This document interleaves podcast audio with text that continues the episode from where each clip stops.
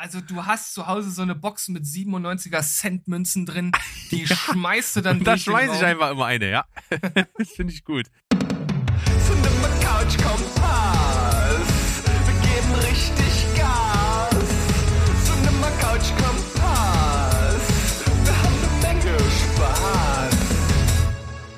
Welt, ihr Lieben da draußen, Steven Spoilberg ist zurück mit der ersten CCC Cinema Couch Kompass Folge des Jahres 2021, des großartigen, des lebensbejahenden, des gesündesten Jahres aller Zeiten 2021. Lieber Berg, wie findest du das? Finde ich richtig gut. Ich lasse mich voll mitreißen von deiner guten Laune.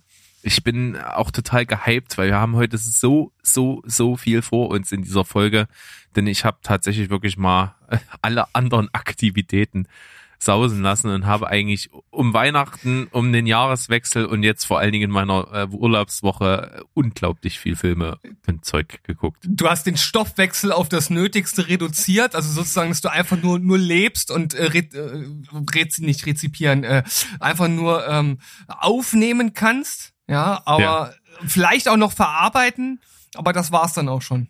Ja, richtig krass. Und äh, ich habe wirklich auch noch äh, Rewatches, die ich gemacht habe von Filmen, die wir ja schon mal besprochen haben, habe ich rausgenommen aus der Betrachtung. Ich habe auch noch von einem kommenden Projekt, was wir hier mal wieder anteasen wollen, auch die Sachen rausgenommen. Da haben wir heute nur einen ganz kleinen Teaser mit in der Folge drin äh, und, und, und ist trotzdem noch massenhaft übrig geblieben. Das ist schon, schon heavy. Ja, und Berg hat versucht, das Ganze in eine Ordnung zu bringen, denn wir gehen ja normalerweise. Die du nicht verstanden die, hast. Die ich nicht verstanden habe und wahrscheinlich nie verstehen werde. Deswegen habe ich irgendwann auch einfach gesagt, pass auf, Berg, Du übernimmst die Leitung für diese Folge. Ich ergebe mich sozusagen in deine Hände, in dein Schicksal oder ich anders gesagt mein Schicksal in deine Hände. So ist es richtig. Und dann gucken wir einfach mal, was jetzt äh, wie Berg uns jetzt hier durch die Folge führt. Denn das ist ein Kuddelmuddel aus Weihnachten, nochmal Jahresrückblick, äh, Rewatches, äh, Staffelungen nach Wertung und was weiß ich nicht. Also Berg hat den Durchblick, ich nicht. Genau. Also deswegen fangen wir einfach mal an. Und zwar dachte ich mir, äh, Weihnachten ist ja vorbei und, und das ist immer ein bisschen seltsam, wenn Weihnachten so vorbei ist und man trotzdem dann noch darüber spricht, dann fühlt sich das irgendwie an, als wäre das was ganz komisches.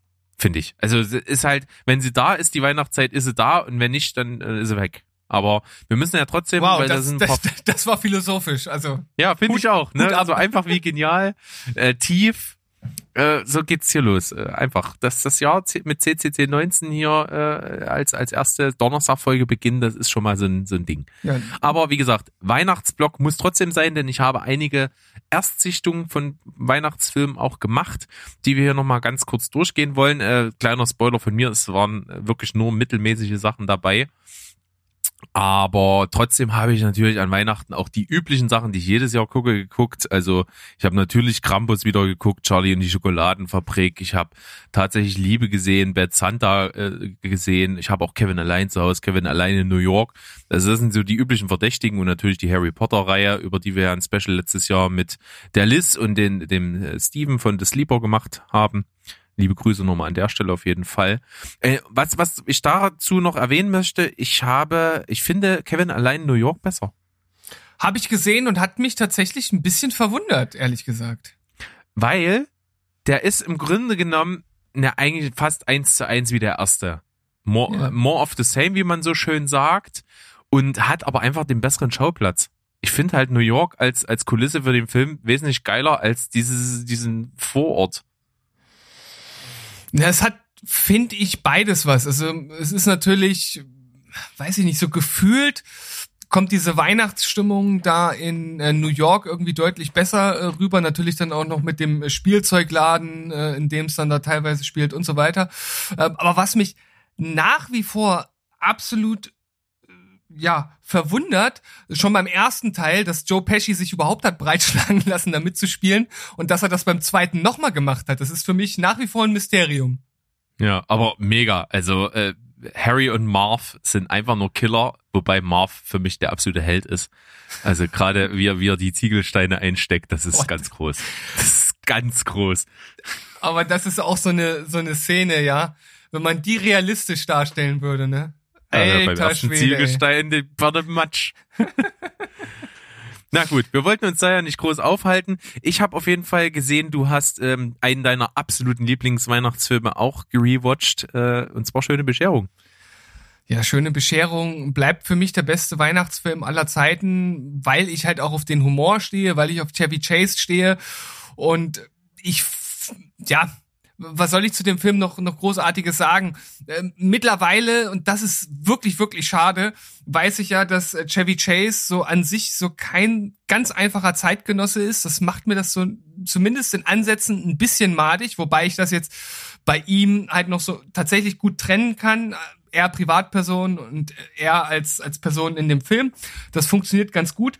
Wo es jetzt noch deutlich schwieriger wird, und das weiß ich tatsächlich erst seit heute, ist, dass ja äh, Randy Quaid, der seinen Bruder, glaube ich, spielt, oder ein Cousin, glaube ich, dass der ja völlig am Rad dreht. Ich weiß nicht genau, ob du das mitbekommen hast, aber das ist ja so ein richtig, äh, das ist so ein richtig krasser Trump-Anhänger mit Verschwörung und so weiter. Also der ist, der dreht völlig am Rad. Ja, und gut das ist halt sehr, sehr schade, ähm, weil äh, ich halt immer, wenn ich ihn jetzt sehe, halt direkt diese Assoziationen habe. Also selbst wenn ich es halt trennen wollte, würde es mir sehr, sehr schwer fallen. Das ist echt schade. Irre. Irre, ja, ja. Aber ich war schon begeistert. Wir haben aber on-air noch nicht drüber gesprochen und auch off-air nicht so richtig. Du hast ja einen meiner absoluten Lieblingsfilme, den ich gerade erwähnt habe, tatsächlich Liebe endlich gesehen. Habe ich gesehen, ja. Ich wollte dir eine Freude machen und äh, auch meiner Frau, weil die war tatsächlich auch so richtig in der Laune, halt so locker flockiges Weihnachts äh, Zeug, äh, ohne das jetzt negativ zu meinen, äh, zu schauen. Wir hatten ja schon diesen, äh, was war's, dieser Dreiteiler von von Luke äh, genau, Mockridge äh, geschaut gehabt. Über Weihnachten. Über Weihnachten, das war ja wirklich ganz gut konsumierbar, hat uns sehr viel Spaß gemacht und da du ja immer wieder gesagt hast, ja, im Grunde genommen einer der besten Filme überhaupt, nicht nur Weihnachtsfilm, sondern auch so, habe ich gesagt, okay, dann schaue ich den jetzt mal. Und er hat mir auch sehr viel Freude bereitet, ohne überkitschig zu sein. Er hatte sehr viele lustige Szenen dabei. Ich finde nicht jede äh, Geschichte, weil das ja so eine so ein Episodenfilm ist, ich finde nicht jede gleichwertig gut, aber irgendwie hat jede ihre Momente und insgesamt ist das so im ganzen Zusammenspiel und auch mit den geilen Schauspielern, egal ob das nun äh, äh Bill Nye ist, der da halt echt super coolen, so abgehalfterten Musiker spielt.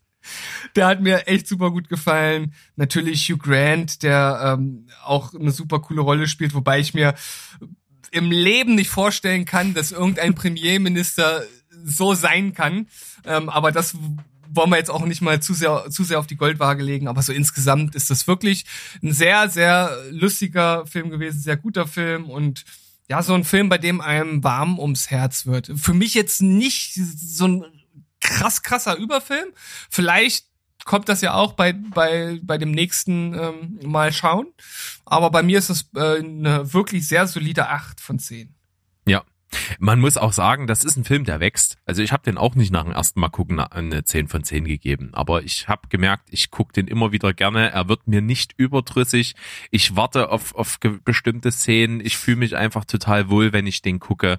Deswegen ist er bei mir dann irgendwann zu, zu einer 10 von 10 Lieblingsfilm geworden. Natürlich hat er auch ein paar Schwächen, aber die stören mich halt null. Das macht ja so ein Lieblingsfilm irgendwie aus und deswegen hat er irgendwann mal eine 10 bekommen. Ist ja auch bei mir relativ selten, dass ein Film beim ersten Mal gucken eine 10 kriegt. Mhm. Ähm, gab's auch schon. Äh, und ich befürchte, bei manchen Filmen, wenn ich die nochmal gucke, geht's von der 10 wieder runter. Ist ganz witzig. Dann lass äh, ein, es sein. Ein, ja, eben, mache ich auch, konsequent. Zum Beispiel ist ein Film, den ich eine 10 von 10 nach dem ersten Mal schauen sofort gegeben habe, war Little Miss Sunshine. Habe ich nie wieder geguckt. Ja. Das ist noch so ein Film, der steht bei mir, äh, ja, nicht direkt auf der Liste, aber das ist so einer, den ich immer im Hinterkopf habe und immer wieder, wenn ich den irgendwo auf einem Portal sehe, denke ich so, eigentlich müsstest du dir den mal anschauen. Der ist auch super. Also, ich weiß nicht, aber äh, ja, müsste die Zweitsichtung dann äh, beweisen oder eben nicht bei mir. Ja. Äh, von daher. Und alle anderen Zehner, so die ich habe, sind fast Filme, die ich entweder schon ewig kenne oder sind Filme, die ich wirklich beim ja, zweiten oder dritten Mal sehen erst eine 10 gegeben habe. Aber ich finde auch, man muss durchaus unterscheiden bei 10 von 10 Filmen. Also es gibt so welche, die einfach im Grunde genommen auch objektiven Maßständen, äh, Maßstäben halt standhalten und da wirklich gerechtfertigt eine 10 von 10 gegeben werden kann. Oder man sagt, der Film ist für einen persönlich halt in irgendeiner Weise wichtig oder macht äh, mit einem was. Äh, ich meine, man kann niemals schöne Bescherung eine 10 von 10 geben. So. Rein, ja, rein genau. Ob, nee, absolut. Ne? Ja, bin ich vollkommen ähm, bei dir. Und, ist richtig ich denke, das gilt auch für andere Filme, aber für mich ist das halt als das, was er sein will und das, was er mit mir macht und dass ich den immer wieder schauen kann und immer wieder irgendwie kleine Gags sehe, die ich wieder vergessen habe innerhalb von einem Jahr, ist das halt für mich einfach ein ganz besonderer Film. Ja. Äh, Bevor ich jetzt meine Liste von Weihnachtsfilmen, die ich zum ersten Mal gesehen habe, mal einfach so durchrattere, weil da ist wirklich nicht viel Gutes dabei, äh, habe ich noch gesehen und haben wir uns auch schon drüber unterhalten. Du hast Bad Santa gesehen. Und witzig, ich habe auch Bad Santa nach, ich glaube, Abstand von acht Jahren oder so auch mal wieder geguckt. Ja. Und ich, ich muss sagen, für mich persönlich hat er sehr verloren. Also ich habe den, glaube ich, beim ersten Mal gucken eine 8,5 oder eine 9 oder sowas gegeben. Der ist jetzt bei mir so sehr solide gewesen, aber wirklich nicht mehr so cool. Ja, du hattest es ja schon angedeutet, dass du gerade ihn so als wirklich asoziales Ekelpaket irgendwie nicht mehr so ganz cool findest und der ist halt auch schon wirklich richtig assi und so eine richtig, richtig krasse Erleuchtung, die man ja sonst in solchen Filmen irgendwie sieht, die bleibt jetzt nicht komplett aus. Also er ändert sich halt schon auch so ein bisschen, aber äh, irgendwo ist er halt schon am Ende auch immer noch der gleiche Dreckskerl, der am Anfang halt irgendwie auch schon war. Also ja, also ich hab's ja gesagt, ne, dass er sich nicht permanent ekelt vor sich selber. es, es ist unmöglich. Aber es ist schon lustig, wie er gerade äh, den den kleinen dicken Jungen, wie er mit dem umgeht. Also ich, ich weiß gar nicht, ob man das so sagen kann, ohne dass man dann selbst als irgendwie Assi dasteht, sowas sowas irgendwie toll zu finden. Aber es, der ist halt auch mega gestört. der, der, der, dicke Junge. Ja, der ist also wirklich echt bescheuert. Der hat nicht alle Nadeln an der Tanne. ja, na gut, aber er geht ja nicht nur mit ihm so um und auch mit den anderen Kindern, wenn er da in, im, im Supermarkt oder in der Mall dann da sitzt als Weihnachtsmann und die halt auf seinem Schoß sitzen und, und er die halt echt wie das letzte Stück Dreck behandelt. Das schießt schon ein bisschen über das Ziel hinaus und ich glaube, der Film hätte mehr obwohl, das kann man auch nicht sagen. Ich glaube, es gibt halt viele Leute, die das so, wie der Film ist, halt gut finden. Und wenn man es anders machen würde, würden die, genau diese Leute sagen, ja, da fehlt mir halt so das Edgige, so die Kante. Also. Äh, Und genau das ist, glaube ich, das, warum ich den nicht mehr so cool finde. Früher, als ich den gesehen habe, vor acht Jahren, war ich wirklich noch ein richtig krasser Weihnachtsmuffel. Da habe ich schon richtiger Assi. genau. Nee, aber das war wirklich so. Da habe ich die Weihnachtszeit gehasst und so. Und das ist erst mit den Jahren gekommen, dass ich die Zeit irgendwie total zu schätzen weiß. Vor allen Dingen natürlich auch durch meine Frau, die auch am 25. Dezember Geburtstag hat und, und deswegen die Weihnachtszeit sowieso liebt, weil auch ihr Geburtstag da ist und das alles für sie so besonders ist. Und da hat sie mich halt total angesteckt und deswegen mag ich halt bei Weihnachtsfilmen auch dieses, einfach dieses Feeling. Auch wenn es irgendwie stumpf ist, finde ich das einfach schön, wenn das Weihnachtsfeeling rüberkommt und Bad Santa ist die absolute Antithese dazu. ja, kann, man auf jeden Fall so stehen lassen. Also wem kann man den Film empfehlen? Also Leute, die auf jeden Fall auf sehr äh, kruden äh, Humor stehen, sehr, sehr assigen Humor, äh, Humor, der über das normale Mainstreamige hinausgeht und Leute, die auf Billy Bob Thornton stehen, vor allem auf seine schrulligen Charaktere. Ich glaube, denen kann man den Film schon ans Herz legen, aber für den Mainstream-Weihnachtskomödiengucker, die sollten doch eher Abstand halten. Ja, auf jeden Fall. Gut, haben wir das. Äh, bei, mir, bei dir sieben? Bei mir 6,5. Ja.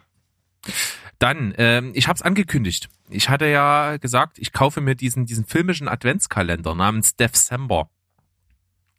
Und äh, das sind also wirklich 24 Kurzfilme gewesen, plus nochmal zwei Bonus-Kurzfilme, also insgesamt 26 Stück, die alle low, low, low, low Budget von allen verschiedenen Filmemachern gemacht wurden, die aber wirklich äh, sehr, sehr amateurhaft sind. Also ich glaube irgendwie kaum einer von den Kurzfilmen hat irgendwie einen vierstelligen Betrag gekostet. Mutmaße ich jetzt einfach mal so, weil die wirklich zum Großteil sehr, sehr billig sind äh, und selbst aus ihrer geringen Prämisse teilweise wirklich wenig machen. Das heißt, ich habe den wirklich als Adventskalender genutzt, aber äh, nicht jeden Tag, sondern ich habe dann immer so vier, fünf Tage gesammelt und dann so vier, fünf Kurzfilme hintereinander geschaut äh, bis ich dann angekommen war am Ende und ich fand halt die meisten schlecht. Äh, ein paar, so drei, vier fand ich mittelmäßig und einen fand ich mega. und den einen habe ich dir auch rübergeschickt. Äh, und der wird tatsächlich in, in wenn du das Internet mal durchforstest nach December, kriegt der überall, kriegt die vernichtende Kritiken und in jeder vernichtenden Kritik wird aber hervorgehoben, dass es eine Episode gibt, die richtig cool ist und das ist die einzige, die animiert ist. Alle anderen sind Realverfilmungen und eine ist animiert und die ist Stop Motion und die ist mega geil. Und sehr explizit. Sehr, sehr explizit. Es geht um äh, Kindesmissbrauch in der katholischen Kirche. Ja. Äh, und es ist äh, äh mit Splatter-Effekten und allen möglichen und das in diesem Stop-Motion-Look äh, ist einfach nur geil. Heißt, glaube ich, äh, a, a Crappy Christmas? Crap, glaube Crappy Christmas heißt das. Richtig geil. Also December insgesamt, wenn ich alles mal so overall bewerte, 3,5 von 10 braucht man nicht unbedingt. Dann habe ich gesehen, äh, Office Christmas Party äh, ist ein Film. Äh, es ist so eine Firma, die ist kurz vorm, vorm Bankrott und soll abgesägt werden. Und dann kommt so ein, äh, dann wollen die nochmal so einen Investor von einer anderen Firma überzeugen und beschließen einfach spontan eine exzessive Weihnachtsparty im Büro zu schmeißen. Äh, ist ziemliche Stangenware, ist mit deinem Liebling Jason Bateman in der Hauptrolle. Oh ja, jetzt äh, habe ich Lust. Jennifer Aniston ist aber am Start und die spielt so eine richtige Bitch. Das macht schon Laune. Äh, Olivia Mann auch mit dabei. Ist im Prinzip absolute Stangenware, vorhersehbar ohne Ende. Was aber cool ist, ähm, diese, diese, diese Weihnachtsparty im Büro, die ist so exzessiv, dass das endet wirklich in Szenen von Sodom und Gomorra. Und das ist dann schon ziemlich unterhaltsam muss man sagen. Aber sonst Stangenware. 5,5 von 10. Aber ich muss wirklich sagen, Jennifer Aniston ist für mich auch so ein rotes Tuch. Ich kann die in keiner ihrer Rollen, kann ich mir die angucken. Ich finde die, die hat für mich 0,0, also Minus, Minuspunkte hat die bei mir. Also. Ja, verstehe ich. Weiß ich nicht. Geht nicht. Kann ich, kann ich auf eine Art voll nachvollziehen. Äh, dann habe ich gesehen Christmas Made to Order auf Netflix es äh, ist wirklich ein Standard-Weihnachtsfilm, der wirklich alle Klischees bedient, äh, um so einen Workaholic-Typen, der Weihnachten auch gar nicht mag und dann äh, beschließt aber die Familie, weil es nicht anders geht, zu ihm zum Weihnachtsfeiern zu kommen und er engagiert eine äh, Frau, die er gerade kennengelernt hat in der Lobby von seinem Büro, wo er arbeitet, äh, die Dekorateurin ist und die, die engagiert einfach, das Weihnachten zu dekorieren und dann, weil das so gut läuft, äh, engagiert er sie halt für alles äh, um die Familie zu bespaßen an Weihnachten und so. Und die verlieben sich natürlich und naja, egal. Äh, 5,5 von 10. Dann habe ich einen Klassiker gesehen, von dem ich noch nie gehört habe, muss aber der absolute Kultfilm in Deutschland sein. Es ist eine deutsche Weihnachtskomödie von, ich glaube, 98 und zwar heißt der Single Bells. Hast du davon schon mal was gehört? Äh, nee, ich habe gesehen, dass du den bewertet hast, habe dann mal nachgeschaut und der hat mir nichts gesagt. Gar nichts. Ja, also ist der absolute Oberkult. Geht's im Grunde genommen auch um, um, um, eine, um eine Frau, die so auch so Workaholic-mäßig karrieregeil ist und dann aber kurz vor Weihnachten so einen Rappel kriegt also die hat, auch mit ihrem Mann äh, oder Freund, besser gesagt, mit dem sie acht Jahre schon zusammen ist, so eine Reise nach Malta gebucht. Die wollen den ganzen Weihnachtsstress aus dem Weg gehen, weil denen das alles egal ist. Und auf einmal kriegt die aber den Rappel und sagt, ja, äh, du musst mich jetzt heiraten und ich will auch ein Kind. Und der ist halt total verdattert und hat überhaupt keinen Bock drauf und sagt nö und so. Und dann haut die halt einfach ab und fährt zu ihrer Familie irgendwo in die Alpen. Und dort kommen halt auch die äh, beiden äh, Mütter und ihre Schwester und äh, Kinder sind da und, und es geht alles vor die Hunde und es ist, es gipfelt tatsächlich in einer sehr amüsanten, äh, in sehr amüsanten Chaos, aber das reicht nicht, um den Film halt richtig cool zu machen. Ich glaube aber, wenn man den damals gesehen hat, 98, äh, feiert man den kultig äh, jedes Jahr ab. Und das tun auch tatsächlich viele. Ich konnte dem nicht ganz so viel abgewinnen, deswegen sechs von zehn, aber es ist schon witzig, wie es dann am Ende gipfelt. Dann habe ich gesehen äh, Happy Christmas und zwar ist das ein Film mit Anna Kendrick und das ist ein sogenannter Mumblecore-Film. Mumblecore, hast du davon schon mal gehört? Mumblecore hört sich an wie eine wie eine moderne Metalcore-Richtung, wo der Sänger äh, einfach so singt. äh, tatsächlich sehr treffend, finde ich.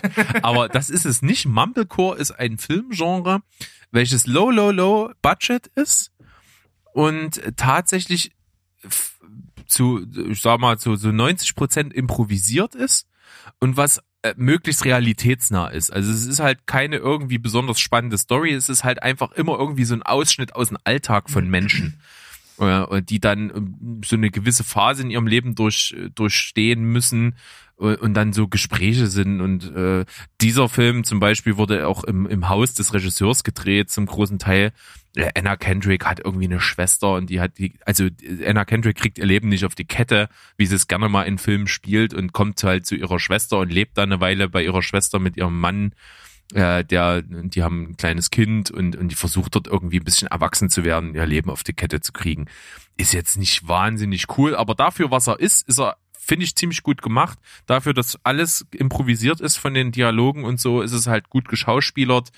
Ähm, und äh, für das Low Budget sieht er auch ganz, ganz okay aus. Also kann man sich mal angucken, wenn man wirklich so diese puristische Filmemacher-Vibes einfangen will, dann ist das, glaube ich, ganz gut. Deswegen Happy Christmas 6 von 10. Hm. Äh, hat aber nicht allzu viel mit Weihnachten zu tun tatsächlich. Muss man sagen. Spielt halt irgendwie an Weihnachten, hat aber mit Weihnachtsspirit gar nichts zu tun. Dann ein Film, der das aber total einfängt, äh, obwohl er halt viele Feiertage des Jahres äh, einfangen möchte und aber tatsächlich nur an Weihnachten beginnt und endet, ist der Film Holiday auch ziemlich neu auf äh, Netflix 2020 rausgekommen mit Emma Roberts in der Hauptrolle. Äh, die Story ist auch einfach, sie ist äh, sie ist Single und äh, macht immer nur so One-Night-Stand-Sachen und vögelt rum und so und kommt nach Hause und wie es dann halt so ist, wird an ihr rumgemäkelt, dass sie immer keinen festen Freund hat und äh, will sie nicht mal endlich Kinder kriegen und bla. Und äh, das ist immer so an, unangenehm, dass sie halt einen Typen kennenlernt, den sie halt auch jetzt auf Anhieb nicht so cool findet und mit ihm beschließt, sie daten sich immer zu den Feiertagen, also Weihnachten, Thanksgiving, was weiß ich, Valentinstag oder alle, alle möglichen Feiertage, wo die zusammenkommen äh, mit der Familie und damit sie nicht alleine kommt. Und daraus entwickelt sich dann halt auch irgendwann was. Ist auch ziemlich Standard, macht aber gute Unterhaltung, bringt auch den Weihnachtsspirit ganz gut rüber, ist eine gute Rom-Com, sind sympathische Darsteller, von daher kann man sich den mal geben. Sechs von zehn. Oh, Alter, das sind so Filme, die würde ich mir nie angucken. Ja, ich hab's gemacht. Du bist echt ein harter, musst. du bist ein harter Junge, ey. Ja, aber ich muss auch sagen, viele davon äh, haben, mir, haben mir auch jetzt nicht geschadet, dass ich sie gesehen habe. Die haben einfach das gemacht, was sie sollten. Sie, sie spielen an Weihnachten und sie unterhalten mich. Ich glaube, die, die machen irgendwas so im Hintergrund im Gehirn, was du nicht mitbekommst. Und so über die Jahre, über die Jahre äh, häuft sich da was an, sag ich dir. Wenn du da mal nicht recht behältst. Dann habe ich aber ein was noch geguckt, wo ich mich tatsächlich sehr, sehr drauf gefreut hatte, und zwar die zweite Staffel von Weihnachten zu Hause. Norwegische Serie. Ähm, die erste Staffel fand ich richtig cool habe ich, glaube ich, auch an damals an zwei Tagen geschaut. Die zweite Staffel habe ich an einem Abend mit meiner Frau zusammen geguckt. Also ist echt cool gewesen. Ich, ich mag die Hauptdarstellerin und die Hauptfigur einfach total. Ähm, ist einfach eine junge Frau, die in der ersten Staffel das auch das gleiche Problem hat, ähnlich wie bei Holiday, dass ständig an ihr rumgenörgelt wird, dass sie keinen festen Freund hat und die dann sagt, ja, äh, Weihnachten bringe ich meinen Freund mit und dann hat sie halt 24 Tage Zeit, äh, ja, einen Freund zu finden und den mit ans Weihnachtsfest zu bringen. Das ist Teil der ersten Staffel. Äh, Spoiler schafft sie nicht. Ähm, und in der zweiten Staffel geht's dann tatsächlich darum, dann endlich doch äh, den Mann der Träume zu finden und so. Und das ist echt cool gemacht, weil sie ist einfach toll. Ich, ich gucke ihr unglaublich gerne zu. Sie ist eine super Schauspielerin, ist aber auch einfach äh, eine, wo du dir als Zuschauer denkst, warum findet die keinen, weil die einfach eigentlich, eigentlich fast perfekt ist. Und ja, das, das macht Spaß, das habe ich mir gerne angeguckt. Zweite Staffel 7,5 von 10 ist sehr, sehr komfortabel, kann man gucken. So, oh Berg, jetzt haben wir endlich den Weihnachtsblock geschafft. Ich bin gut, ne? Ich bin total äh, erschöpft, aber auch froh. Gut, schön. Dann würde ich jetzt sagen, machen wir jetzt noch mal klein, noch einen kleinen Block. Das ist jetzt nämlich das, was dir wahrscheinlich in meiner Erklärung das Genick gebrochen hat. Ich habe ähm, hier noch ein paar Filme, über die ich auch nicht so viel reden will, weil wir es schon getan haben. Und zwar äh, in unserem Jahresrückblick von Jahr 2020 haben wir noch über ein paar Filme gesprochen, beziehungsweise dann in der Folge danach, wo wir die besten Filme der letzten zehn Jahre besprochen haben, da kam einer, den du hier mit am Start hast, noch drin vor. Deswegen würde ich die jetzt eigentlich fast kurz nur nennen. Dann nenn die mal nur, ohne viel dazu zu sagen. Ich bin gespannt. Okay. Äh, Jojo Rabbit habe ich gesehen, war für mich die Enttäuschung des Jahres 2020, habe ich nur 4,5 von 10 gegeben, trifft meinen Nerv gar nicht. Dann habe ich gesehen Mank, der zum Jahresende ja rauskam, habe davor natürlich Citizen Kane geschaut, weil das äh, sollte man tatsächlich machen, sonst macht Mank wenig Sinn. Citizen Kane ist auf jeden Fall ein Film, den man gesehen haben muss. Das würde ich so sagen. Holt mich jetzt natürlich nicht so ganz so ab, aber die Gründe dafür habe ich erläutert. Sechs von zehn für mich. Ist aber deutlich besser nach objektiven Gesichtspunkten, hat mich einfach bloß nicht so gut unterhalten. Menk dafür äh, ist äh, aus Unterhaltungsgesichtspunkten besser, habe ich 7,5 von 10 gegeben, ist aber tatsächlich ein Film, den eigentlich niemand so richtig gebraucht hat. Tatsächlich. Er ist halt äh, unterhaltsam, aber hat nicht viel Wert, vor allen Dingen nicht im Kontext mit Citizen Kane. Und dann haben wir beide ja was geguckt, was wir unglaublich abgefeiert haben, haben wir auch in der Folge sehr viel drüber gesprochen, das Damen-Gambit. Ja, eine Serie über eine aufstrebende junge Schachspielerin, gespielt von unserer, ich würde fast sagen, neuen Lieblingsschauspielerin, oder? Oh ja, oh ja. Ich sau, äh, Enya Taylor Joy. Ich sollte sie nennen. ja, sehr, sehr gut. Das war so, das, das war so mein Anliegen, aber gut. Ja, ich habe den Ball gefangen. Gerade noch so. Ja, du, du, er ist ja erst rausgerutscht, dann hast du ihn mit der einen Hand noch versucht zu fangen, dann ist er auf die andere rübergerollt und dann hast du zugegriffen. Ja, habe ich gemacht. Enya Taylor Joy, äh, ich, ich, ich, ich gucke alles, was von ihr jetzt rauskommt. Ja. Na gut, vielleicht lehne ich mich da weit aus dem Fenster, aber. Ja, aber gut, man kann ja durchaus jetzt Schritt halten, weil so viel hat es ja noch nicht gemacht. Das heißt, das, was sie schon gemacht hat, kann man nachholen und das Neue, was rauskommt, das kann, kann man ja im Grunde genommen direkt wegschauen. Yes. Also machbar ist das. Und äh, ich muss sagen, äh, diese Serie hat äh, tatsächlich meine Lust aufs äh, Schachspielen geweckt. Und, Total. Und ich glaube, ich bin auch nicht der Einzige. Ich habe mich dann hier so bei diesen gängigen äh, und, und sehr weit verbreiteten Schachportalen online mal angemeldet. Und auf dem einen Portal sind jetzt wirklich, seit die Serie zu Ende ist oder seitdem ich mich angemeldet habe, das war wann war denn das? Das war, ich glaube, so 20. 20.12. oder so habe ich mich angemeldet und seitdem sind fast eine halbe Million äh, dazugekommen, Mitglieder. Krass, ja.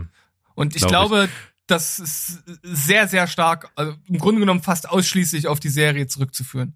Vor allen Dingen auch witzig ist, wie sowas das Bewusstsein äh, prägt. Mir fällt jetzt in allem, was ich gucke, auf, wenn da irgendwo ein Schachbrett rumsteht. ja, das ist der Anker, der gesetzt wird. Das ist Total halt so krass. Das ist ein ja. typisches psychologisches Phänomen. Ne? Also wenn du keine Ahnung, äh, wenn du dir ein Auto kaufen willst und äh, hast dir eins, eins ausgesucht, was du toll findest, dann siehst du das auf einmal überall auf der Straße, obwohl es vorher genau. genauso oft vorbeigefahren ist. Also das. Oder wenn du angefangen hast, ein Instrument zu spielen, fällt dir das überall auf. Ja. Ja. Total krass. Aber äh, eine wirklich äh, super gemachte Serie, die vor allem etwas im Grunde genommen als Zuschauer, wenn man jetzt nicht gerade an Schach interessiert ist, etwas recht ja dröges oder langweiliges, total spannend vermittelt, immer irgendwie unterschiedlich versucht, so ein Schachspiel darzustellen, auch gar nicht so sehr auf die Schachpartien an sich eingeht, sondern vielmehr auf sie als Person und wie sie mit den Situationen umgeht und wie sie mit ihren Gegnern spielt oder sich ihnen stellt. Das ist schon wirklich, wirklich gut Herausragend, gemacht. ja. Es ist, es ist absolut großartig. Und äh, tatsächlich auch äh, braucht sich niemand, der mit Schach nichts anfangen kann, davon abgeschreckt fühlen. Ja. Also genau. ob man Schach mag oder gar nicht mag, ist völlig egal. Man kann sich das angucken. Das ist brillant. Brillant. Neun, von zehn von, zehn von yes. beiden. Genau. Und du hast auch noch was gehabt in unserer Folge der besten Filme der letzten zehn Jahre, ist sogar in deiner Top 3 gelandet. Ja, ich wollte da bei den vielen Möglichkeiten, die vielleicht auf Platz drei hätten landen können, halt ein bisschen was Besonderes mit reinnehmen und äh, habe mich für Your Name entschieden, ein Anime aus dem Jahre 2016, wenn mich jetzt nicht alles täuscht hat von mir eine 9 von 10 bekommen und ist wirklich, wirklich ein sehr, sehr wunderschöner Film, den ich dann auch nochmal ein, eine Neusichtung spendiert habe, wollte auch meine Frau dazu bekommen, den mal zu schauen und die kann halt mit Animes wirklich, wirklich wenig anfangen. Und sie fand den Film aber auch wirklich gut. Ich denke mal nicht so überragend wie ich, weil halt einfach diese Hürde des Animes dazwischen steht. Und das muss man auch einfach ein bisschen mit einberechnen. Das ist, glaube ich, schwierig rauszurechnen, wenn man damit nichts anfangen kann. Ja, Aber same as me. Ich bin das beste, der, das beste Beispiel dafür. Ja, genau. Du hattest es ja gesagt, weil storytechnisch und auch wie es halt umgesetzt wurde, fandest du das ja auch wirklich, ja, im Grunde genommen überragend und auch ich fand den bei der Zweitsichtung wieder wunderschön. Es ist halt einfach eine ganz, ganz tolle Körpertausch, äh, Liebesgeschichte mit einem sehr unerwarteten Twist, wenn man sich nicht vorher drüber informiert. Und das würde ich auch jedem so empfehlen. Das heißt, wer sich jetzt dadurch angesprochen fühlt, der sollte den einfach schauen und gucken, was passiert. Und ich finde auch, äh, der, der ist halt wirklich an einer guten Kitschgrenze. Also es ist halt nicht zu krass, aber trotzdem ist da halt auch ein gewisser Liebeskitsch dabei, den halt so ein Liebesfilm irgendwie braucht. Und dieser Balanceakt, der ist halt herausragend. Und irgendwie fragt man sich auch bis zum Schluss, warum heißt der Film eigentlich Your Name? Und die letzte Szene, die, die schlüsselt das dann nochmal so richtig schön auf und irgendwie ist es einfach ein toller Film. Also ja, auf jeden Fall. Empfehlen. Und äh, auch wenn das bei mir äh, gar nicht geklappt hat, würde ich nicht sagen, aber äh, nur bedingt geklappt hat, kann das für viele auch der Einstieg in die Anime-Welt sein. Also es ist tatsächlich fast wie so ein Bindeglied. Also wer damit vorher nichts anfangen konnte, kann es vielleicht danach. Bei mir hat es ja zumindest dazu geführt, dass ich noch ein bisschen mehr Antrieb hatte, äh, mich mal mit Ghibli zu beschäftigen, äh, was ich dann auch getan habe. Mhm. Und vor allem jetzt äh, gibt's ja auch äh, Weathering with You, das ist sozusagen der Nachfolger im Geiste, äh, bald äh, auf Amazon, glaube ich, zur Verfügung. Richtig. Ab morgen? Ab, nee, ich glaube, wenn die Folge erscheint, müsste es sogar schon online sein. Das kann durchaus sein, ja. Ich habe ihn auf jeden Fall auch noch da. Ich habe mir nämlich äh, wieder, ja, ich falle ja immer auf Amazon rein. Ne? Wenn es die Filme äh, günstig zum zum Leihen gibt, dann dann äh, braucht man manchmal nur noch kurz warten und dann im nächsten Monat gibt's die kostenlos. Ich habe trotzdem äh, zugeschlagen, aber was soll's. Äh, ich habe also noch liegen und gucken auch noch demnächst. Weißt du, was da ein total gutes Mittel gegen ist? Einfach nicht diese 97 Cent Sales angucken. Ist mir egal. Mir scheißegal. Ja, ey, Mach ich jetzt einfach so. Die sind, so, dann, die, also du hast zu Hause so eine Box mit 97er Cent Münzen drin, die ja. schmeißt du dann Da schmeiß ich einfach immer eine, ja. das finde ich gut. Äh, schönes Bild. Dann haben wir das abgearbeitet und jetzt, bevor wir richtig einsteigen, haben wir noch wie immer eigentlich bei den CCC-Folgen so Sachen, äh, die wir entweder schon mal besprochen haben oder die wir ja so plus mal so angeschaut haben, angefangen zu gucken haben, Serien meistens. Äh, und da ist auch was dabei. Bei mir bloß kurz vorweg, ich habe natürlich in der letzten Folge als Empfehlung der Woche Willkommen in Marvin gehabt. Äh, ein, ein, ein Drama, ein doch durchaus viel gut und ein humoristisches Drama mit Steve Carell in der Hauptrolle. Kann man sich durchaus mal geben. Habe ich 8,5 von 10 vergeben, fand ich richtig cool. Siehst du, und genau das ist es, was mich jetzt hier an unserer Auflistung verwirrt, weil Willkommen in Marvin steht unter Pilotfolge. Das musst du mir jetzt mal erklären. weil das jetzt zu diesen Sachen gehört, die wir jetzt nur kurz nennen. Liebe Leute da draußen, ne, mit sowas muss ich hier arbeiten. Einmal ja. mit Profis, sag ich. Einmal Nicht schlecht, ne? Du kannst auf jeden Fall jetzt mit den Pilotfolgen der Serien, die du angefangen hast, kommen. okay, äh, eine Serie, die auch jetzt seit geraumer Zeit in den Top 10 der Netflix-Serien vertreten ist hier in Deutschland, ist Alice in Borderlands. Ich weiß nicht, ob du es äh, auch mitbekommen oder gesehen hast. Ja, hab ich. Hab ich äh, die Pilotfolge sogar zweimal gesehen, weil einmal alleine und dann auch nochmal mit meiner Frau. Ist ziemlich cool. Also macht äh, super Lust auf mehr, ist eine japanische Serie. Äh, geht es um drei Freunde, die in so eine Art ja, Spiel gezogen werden in der realen Welt. Das ist so ein bisschen in der ersten Folge, ich sag mal so Saw Light ähm, und das kommt so ein bisschen, bisschen aus dem Nichts, weil ich wusste gar nicht so genau, auf was ich mich da einlasse. Ich habe das halt einfach gesehen, angeklickt und es hat mir halt äh, super gut gefallen. Und was ich total spannend finde, ist halt, wie diese Serie halt anfängt, ähm, weil das spielt halt in Tokio und da gibt's dann halt auch so äh, praktisch direkt so die Anfangsszene, dass die diese drei Taugenichtse da halt äh, Scheiße machen, von der Polizei verfolgt werden, sich auf eine Toilette an so einem öffentlichen Platz, äh, ja, äh, dass sie da Schutz suchen. Und als sie dann rauskommen, sind halt alle Menschen weg. Und das ist halt diese, diese Kreuzung, wo irgendwie pro Ampelzyklus tausend Leute über die Straße gehen. Diese ganz bekannte Kreuzung in Tokio. Und die ist halt komplett leer. Und äh, das ist halt einfach total, äh, total krass anzusehen und total cool gemacht. Äh, ich frage mich immer, wie sowas gedreht wird, ob das am Ende halt dann wegretuschiert wird, die Leute, die trotzdem da sind, weil die kriegst du doch niemals komplett leer. Ähm, auf jeden Fall total cool gemacht und äh, ab da geht's dann sozusagen in diese, äh, dass sie auf einmal in so einer anderen Welt sind, wo sie dann Spiele spielen müssen, um zu überleben. Und das hat Spaß gemacht und äh, werde ich auf jeden Fall weiterschauen. Bin ich gespannt auf das Endfazit. Klingt äh, interessant, als würde ich mir das auch mal angucken. Ja, ich habe gehört, dass gerade die nächsten Folgen noch cool sind und dass es dann einen Hänger in der Mitte gibt. Ähm, ich werde berichten. Also ich fand die erste Staffel, äh, Folge auf jeden Fall so gut, dass sie auch beim zweiten Mal noch Spaß gemacht hat, weil gerade so dieses erste Spiel, was sie da ähm, überleben müssen, das ist jetzt nicht super innovativ, aber ähm, halt auch ganz cool gelöst, weil so der Hauptdarsteller, das ist so ein, so ein Gamer und der hat halt, der ist halt eigentlich auch ganz schlau. Also er ist zwar ein, ein, ein Taugenichts im Sinne von, er macht halt nichts und, und gammelt so vor sich hin, aber ist halt ein schlauer Typ und wie er das dann halt löst und so, das ist schon ganz cool gemacht. Ja. Ich habe auf jeden Fall ähm, Interesse. Muss ich sagen. Sehr cool. Ich habe auf jeden Fall, warte, ich komme ja, jetzt ja, was, ja. wir wechseln uns jetzt ab. Okay. Ich habe nämlich auch eine erste Folge von der Serie geguckt. Nein! Äh, und eigentlich so, so wegen dir irgendwie. Nein! Weil, weil, weil du nämlich letztens gesagt hast, du bist so ein Peter Stormare-Fan. Und ich habe eine Serie entdeckt, wo er die Hauptrolle... Sticks. Ja, hast du auch? Nee, ich habe ich hab schon 5000 Mal das Bild gesehen und ich sehe immer nur Peter Stormare da und dachte immer so, das muss ich doch eigentlich mal schauen. Ja, und ich habe äh, die erste Folge geguckt. Ist eine Detektivserie. Peter Stormare ist in Los Angeles so ein, so ein richtiges Abziehbild eines abgefragten Schnüfflers, der eine Detektei hat und er ist Schwede und deswegen heißt die wirklich Swedish Dick die, die äh, Detektei, die er hat, hat auch so eine, so eine klischeehafte asiatische Vorzimmerdame und so. Hat also so, so typische Sitcom-Elemente, aber auch so Detektiv-Elemente. Und der erste Fall, auf den er angesetzt wird, ist halt irgendwie so ein, da kommt so ein, so ein, so ein junger DJ-Typ zu ihm, der gesagt hat, sein Laptop mit seiner ganzen Musik wurde ihm geklaut.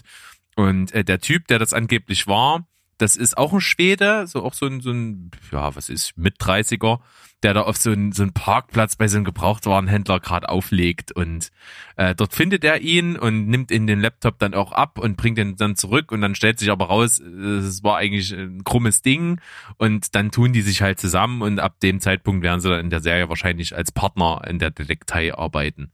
Das ist so die mhm. erste Folge und äh, das ist ganz witzig, ist nett gewesen, ist jetzt nicht der Oberknüller, kann, hat aber Potenzial. Peter Stormare ist herrlich cool, hat einen schönen Schnauzer, abgefuckte Klamotten, so eine, so eine, so eine, so eine äh, Lederweste mit Fransen, so 70er Jahre mäßig und so und macht ganz gut Laune. Bin ich mal gespannt, was da noch so rauskommt.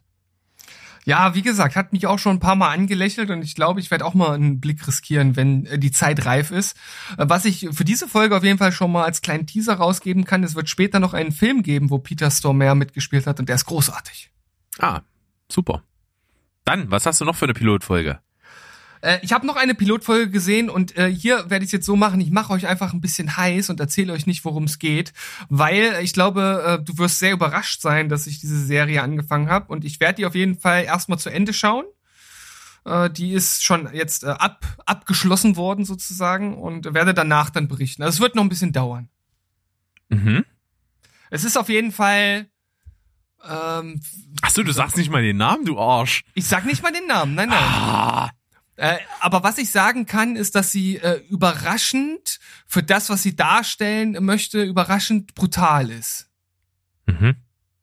Alles Mehr sage ich nicht, aber ich glaube, das reicht dir niemals aus, um rauszufinden, was nee. es ist. Das ist so schön. Gut. Also eine Information, mit der weder ich noch unsere Zuhörer was anfangen können. Yes. Alles klar. Dann, hast du noch was? Ja, ich habe ähm, jetzt, äh, wir haben es geschafft, äh, mal ein bisschen Community weiter zu gucken und haben die vierte Staffel angefangen, die ja bei den Kritikern generell als die schlechteste gilt, weil der, ähm, wie heißt er? Uh, Harmon, Harmon, Harmon, wie heißt der Vorname? Dan? Ist es Dan Harmon? Ich weiß es doch nicht. Ne, auf jeden Fall der der kreative Kopf dahinter für die Staffel sozusagen ausgestiegen war und das merkt man der Staffel wohl an, wobei jetzt die ersten beiden Folgen auch wieder sehr unterhaltsam waren und so die typischen Trademarks halt dabei sind. Und gerade wenn in der ersten Staffel sozusagen so eine kleine Hommage an äh, The Hunger Games Hommage. drin vorkam. Um, oh, tut mir leid, Hommage. Wie konnte ich diesen Fehler begehen? wenn diese äh, dort halt sozusagen eingebaut wird, das ist dann schon cool und dafür äh, dafür liebt man ja auch äh, Community, wenn man es denn mag, für diese Anspielung auf diese ganzen popkulturellen äh, Dinge und ähm, ja, so ist das. Ich, ich höre einfach mitten im Satz auf. ja. Viel mehr gibt's da wahrscheinlich auch nicht zu sagen. Wenn, wenn du durch bist, wirst du das äh, Valider äh, rausbringen können. Valider Nein. validieren. Ja, genau. Fremd, äh, Fremdwörter sind so unser Ding hier. Ja, auf jeden Fall. Wir sind äh, so, so richtig. Richtige äh, Koniferen sind wir. Richtig, richtig deep, deep drin im Wörterbusiness. Ja. Schön, Steven. Wir sind jetzt mit 40 Minuten in der Folge und jetzt können wir eigentlich einsteigen in das, was wir sonst machen. hat, hat total gut funktioniert, sich kurz zu fassen. Ja, gut, oder? aber für die Masse war es schon okay. Naja. So, dann äh, mache ich jetzt einfach mal und fange mit was an, äh, auf einer 6 von 10 Wertung, was tatsächlich recht krass gehypt wurde, dann wieder in den Kritiken nicht so ganz gut weggekommen ist, bei den äh, Zuschauern sowieso nicht, bei mir letztendlich auch nicht. Und zwar Midnight Sky habe ich mir angeguckt und fand ich recht enttäuschend. Hm. Ich habe den ähm. Trailer mir mal angeschaut und hm. fand den eigentlich recht ansprechend, habe aber dann auch mehrfach gelesen, dass der sehr langweilig sein soll. Ja, also äh, mit George Clooney. George Clooney ist der Einzige, der auf der Erde irgendwie verbleibt. Es passiert irgendwas auf der Erde, weswegen die ver verlassen werden soll. Alle Menschen äh, flüchten in Raumschiffen und sowas und er ist noch da. Und das Problem ist aber, man hat äh, das, was da passiert, ist irgendwie äh, relativ plötzlich gekommen. Man hat zwar vorher schon versucht, Planeten zu finden, wo man umsiedeln kann. Da war aber die Kacke noch nicht am Dampfen. Deswegen ist auch eine Mission irgendwie unterwegs auf dem Rückweg von einer fünfjährigen Mission und die wissen noch nicht, dass die Erde nicht mehr bewohnbar ist äh, binnen kürzester Zeit und ähm, die versuchen dann, er versucht dann Kontakt aufzunehmen, dass sie gar nicht erst landen, beziehungsweise nur landen, um ihn wieder mitzunehmen und ja, das ist die Story. Story ist nicht cool, äh, kann ich irgendwie, man hat nichts draus gemacht. Man hat irgendwie gedacht, das ist irgendwie eine coole Idee und dann hat man das Potenzial überhaupt nicht genutzt. Also die sieht toll aus, hat tolle Bilder, äh, ganz gute Darsteller und hat äh, für mich vor allen, vor allen Dingen einen auffallend guten Soundtrack. Aber alles andere ist halt stinklangweilig. Und da, da ist auch ein Element drin, da habe ich mir von Anfang an gedacht, wen wollten ihr hier eigentlich verarschen? So. Das okay. ist, ist halt so ein alter Hut irgendwie in, in, im Storytelling. Soll zu, über, zu einer überraschenden Wendung führen, tut's aber halt gar nicht. Äh, und egal, also Midnight Sky von mir nur 6 von 10, fand ich jetzt nicht so prall. Ich muss auch sagen, George Clooney hat nicht mehr wirklich gute Sachen gemacht in letzter Zeit, ne? Also ich weiß nicht, äh, hast du Hail Caesar gesehen? Ja, großartig. Der, der war gut, ja? Kohlenbrüder-Film. Was ja. willst du bei mir da sagen, ne? Großartig. Aber es sind halt äh, dazwischen dann halt auch irgendwie immer so, so Gurken, ne? Dann hast du ein Jahr davor A World Beyond, das war ja so ein richtiger Rohrkrepierer. Aber richtig. Ähm, Millionen versenkt. Ja, aber auf der anderen Seite hat er halt auch noch Monuments Man und Gravity. Also es ist irgendwie sehr gemischt bei ihm in letzter ja. Zeit. Aber ich, ich glaube auch einfach, dass er hier nicht so nicht so. Also ich meine, er hat zwar Regie geführt auch bei diesem Film, äh, aber die Story hat er nicht geschrieben. Ich weiß auch nicht. Also so so Regiearbeitsmäßig macht er das schon gut. Es ist halt einfach nur eine schwache Story, hm. finde ich. Ja. Egal. Zum nächsten. Ähm, Egal. Ich, ich, habe, ja, man kann das nicht mehr normal aussprechen, dieses nee, Wort. Das, das ist leid. grausam, ey. Ja, ja. Äh, einen Film gesehen, äh, bei dem ich im Nachhinein festgestellt habe, dass es eine amerikanische TV-Produktion war. Also wirklich nur ein Fernsehfilm gewesen. Dafür sieht er echt gut aus. Und zwar nennt er sich The Lead, blinder Ehrgeiz. Ähm, so ein Thriller äh, über eine junge Reporterin, die ja mehr oder weniger ein kleines Licht ist, immer nur so die die Nebennachrichten bekommt und sich interessant machen möchte und ihre eigene Entführung inszeniert. Mhm. Ähm, ist ein solider Thriller. Kann man sich angucken, ist eine gute Hauptdarstellerin, äh, unbekannt auf jeden Fall. Hab den Namen jetzt auch nicht mal parat. Die macht das aber gut, ist aber ein, mehr oder weniger ein Standard-Thriller, aber dafür, dass es nur ein Fernsehfilm ist, ist es durchaus gut guckbar. Sechs von zehn.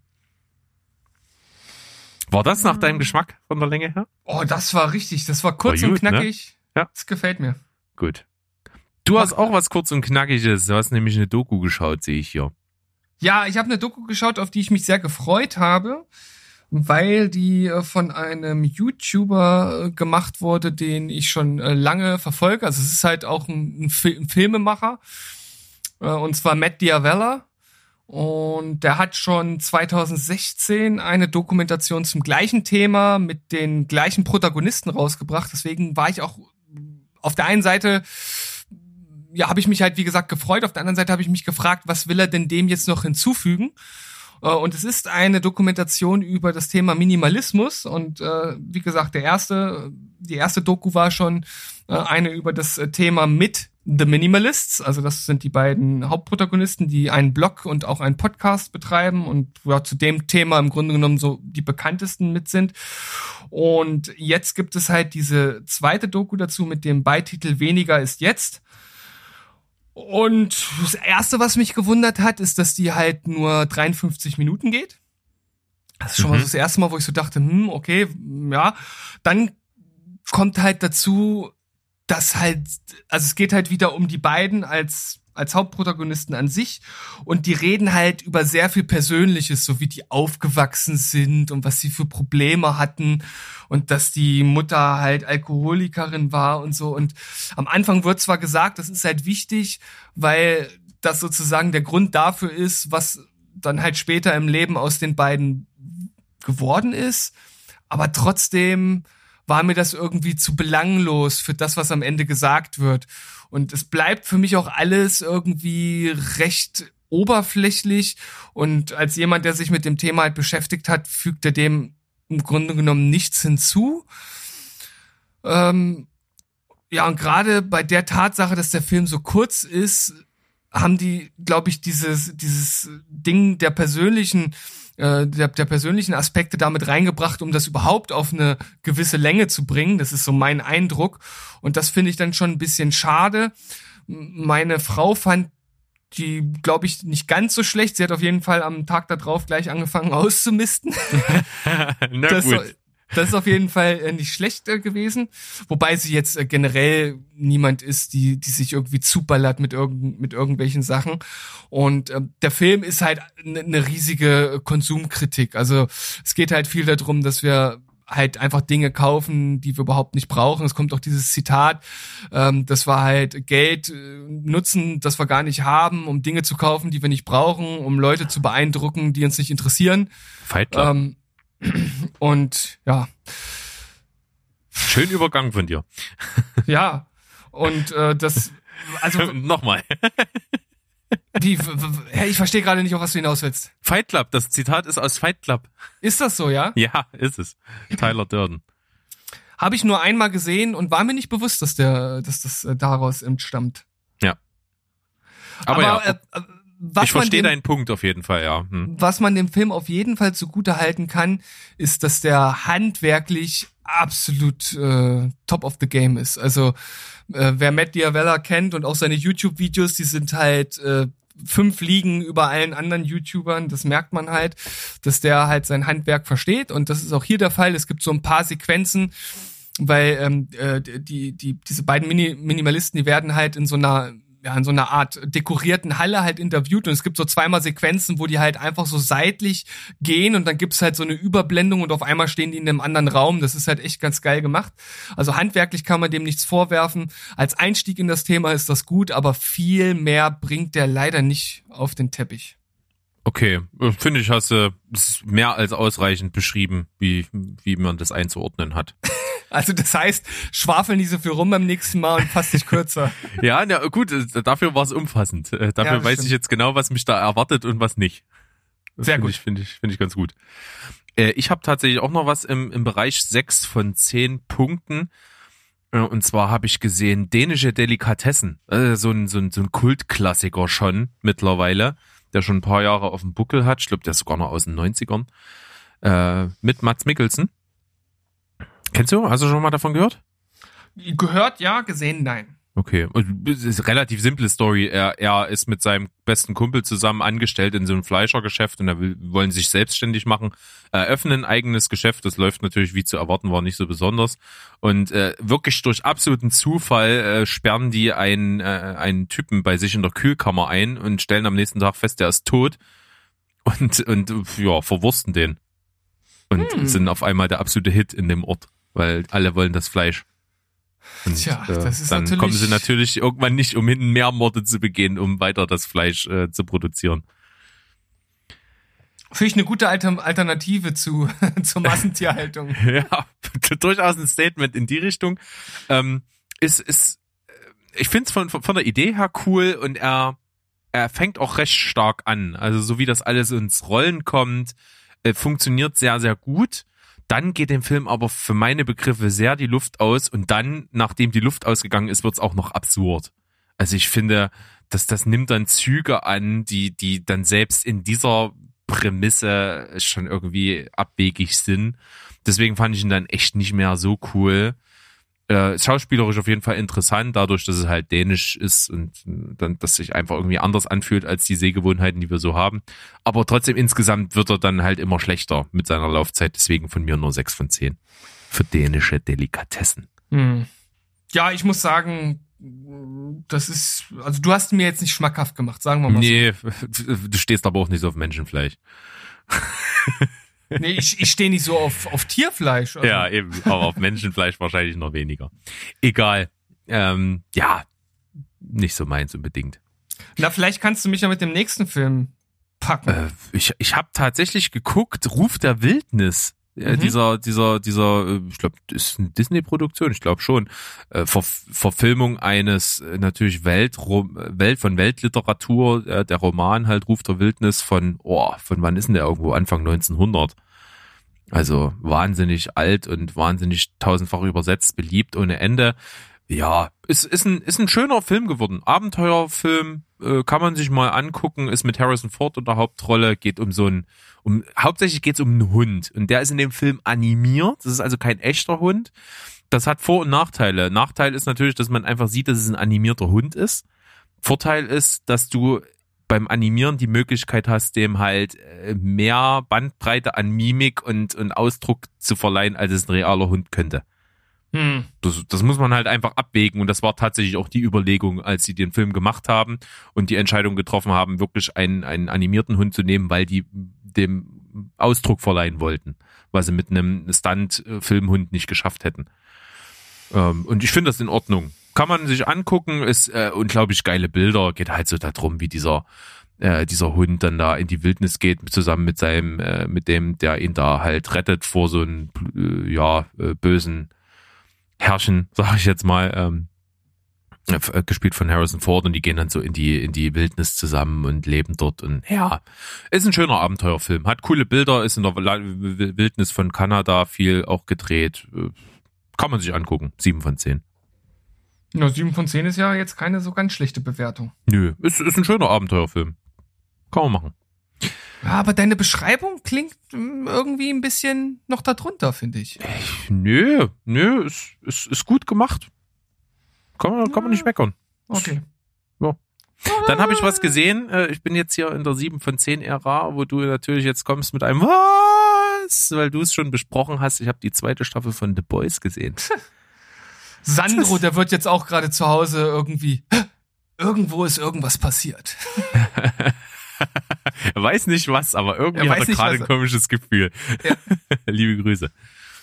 Ja, was, was, was soll ich jetzt über The Boys Staffel 2 sagen? Also, ich muss mal ganz ehrlich sagen, es ist more of the same. Also, ich finde, kaum was Neues wird der ersten Staffel hinzugefügt. Es gibt äh, diesen, diese neue. Auf, äh, auf jeden Fall ein großer Killerpenis. Ja, das finde ich dann auch, wenn man sich mit sowas behelfen muss, das hat irgendwie ein komisches Geschmäckle. Weiß ich nicht. Fand ich auch nur so semi-cool. Ähm, dann ein großes Thema kommt halt ein bisschen noch dazu und es wird irgendwie so diese, diese Rassismus und diese, diese Herrenmensch- und Nazi-Keule mit reingebracht. Das, wie es am Ende gemacht wird, funktioniert total gut. Ich finde es aber halt trotzdem einfach plakativ irgendwie. Das, das hat mich nicht angesprochen. Und wie ich schon sagte, ansonsten fügt die Serie für mich nichts hinzu und deswegen wirkt das jetzt schon irgendwie für mich ein bisschen verbraucht, so die Prämisse. Und es, es konzentriert sich halt auch zu, so, so oft zu viel auf Figuren, die ich halt scheiße finde. So auch A-Train hätte man komplett rauskürzen können, den finde ich halt absolut unnötig. Ich, ich finde auch so amüsant, es ist äh, dabei zu sehen, wie The Deep halt sein Leben verkackt. Äh, nervt mich halt trotzdem geht mir halt auf den Sack. Ach komm, ey, wenn er, wenn er Iris von den Gugu Dolls singt, das, da, da geht einem schon das Herz auf. Ah, mir nicht. Mir nicht. And I don't want the world to see me. ja, äh, ja, more of the same hat mich nicht gekickt irgendwie, deswegen bei mir die zweite Staffel nur 7 von 10. War, war okay, war gut gemacht, aber hm. Unglaublich. Unglaublich. Da, fehl, da, fehl, da fehlen mir die Worte. Ja, dann habe ich als nächstes einen Film, da sage ich nur mal kurz so die Grundprämisse und wie ich ihn fand. aber mehr eigentlich nicht, weil ich finde, das Beste ist, wenn man einfach den schaut und sich selber ein Bild macht. Ähm, es ist der Nachfolgefilm von den Machern, die Ich sehe, ich sehe gemacht haben, den ich richtig cool fand. Und zwar handelt es sich um den Film The Lodge. Und äh, The Lodge, also die, die, ja, die Holzhütte, das ist im Grunde genommen das, was der Film so im Kern ausmacht. Es geht um eine Hütte im, ja, im Schnee irgendwo in den Bergen und äh, da geht's um einen Vater, der, das, also dessen Frau gestorben ist und er hat zwei Kinder, ein Mädchen und ein Junge und die sind noch relativ klein, ich glaube irgendwie fünf und acht oder nee, sieben, sieben und sieben und zehn oder irgendwie sowas in der Größenordnung. Und äh, die kommen da echt nicht gut mit zurecht, dass die Mutter weg ist, äh, gestorben ist und akzeptieren auch nicht eine neue Frau an der Seite ihres Vaters, der, die er aber nun mal hat. Und äh, um Weihnachten rum beschließt er halt äh, mit denen, wie jedes Jahr, wie sie es auch mit der Mutter getan haben, auf diese Holzhütte zu fahren, dort die Feiertage und Weihnachten und so zu verbringen und äh, sagt aber den Kindern, ja, äh, die neue Frau kommt mit und ich muss aber auch arbeiten, das heißt, ihr seid mit der dort allein und lernt euch kennen. Und dann sind eben diese Kinder auf dieser Hütte äh, alleine mit dieser Frau, die sie nicht leiden können und daraus entwickelt sich was recht perfides. Hm, okay. Fand ich, hat, hat, hat sehr starke Eigenschaften der Film wirklich Sachen, die ich richtig gut fand, vor allen Dingen so das Set und so diese Prämisse und die Atmosphäre. Hat aber auch Schwächen. Äh, insgesamt kommt er mir bei, bei mir dann nur auf eine 7 von 10, obwohl ich mich ja echt krass drauf gefreut hatte auf den Film, aber er hat mich irgendwie nicht so gekickt, so ganz, aber ist trotzdem ein guter Film. Aber was ich jetzt äh, ein bisschen interessant finde, du sagst, es ist der Nachfolger von Ich sehe, ich sehe. Und also die haben nichts miteinander zu tun, es sind einfach, ist nur der nächste Film von den Machern. Okay, aber ich sehe, ich sehe, ist ein österreichischer Film, richtig? Ja, ja, genau. Es sind, sind zwei Österreicher, die den Okay, weil haben. jetzt äh, ist es ja ein äh, Film, der in Großbritannien bzw. USA produziert wurde. Richtig. Das wundert, das wundert richtig. mich. Ja, genau. Aber es sind trotzdem die Autoren und es sind auch äh, äh, englische Darsteller und sowas. Ähm, der, der eine Junge, das ist der aus, äh, wie hieß der Film, den du so gut fandst? Äh, Book of Henry. Oder den wir beide ah. gut fanden. Der ja. ist der, der Junge in dem Film. Ja, ich kann mich noch dran erinnern, dass ich den Film gut fand, aber ich weiß nicht mehr, wer der Junge war. Ja, aber das ist auf jeden Fall der Darsteller. Okay. Genau, äh, es, es, ich glaube, da kann jeder so selber was rausziehen aus dem Film. Ich, wie gesagt, ich fand ihn äh, gut, aber halt nicht überragend. Hm, aber sieben von zehn ist auch wieder äh, gut. Ja, gut. Ist letzten Endes auch gut. Hat auch tatsächlich sehr, sehr starke äh, Eigenschaften, aber auch Sachen, die mir nicht so gefallen haben. Hm. Du hast noch was im Siebener Bereich. Ja, ich habe eine zehnte Staffel von einer Serie geschaut. Na? das ist ja mal was Heftiges. Äh, Na? Zehnte, zehnte Staffel, was kann das sein? Ja, was kann denn das sein? Äh, ich stehe also, auf dem Schlauch.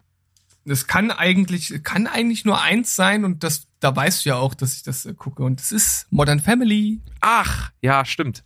Habe ich angefangen. Die zehnte. Zehnte Staffel? Hm. Echt? Bist du jetzt mittlerweile auch so weit, ja? Nee, gar nicht. Äh, ach so, ja, genau. Ähm, vor ein paar Tagen die neunte zu Ende geschaut und jetzt äh, die erste auch gesehen, ja.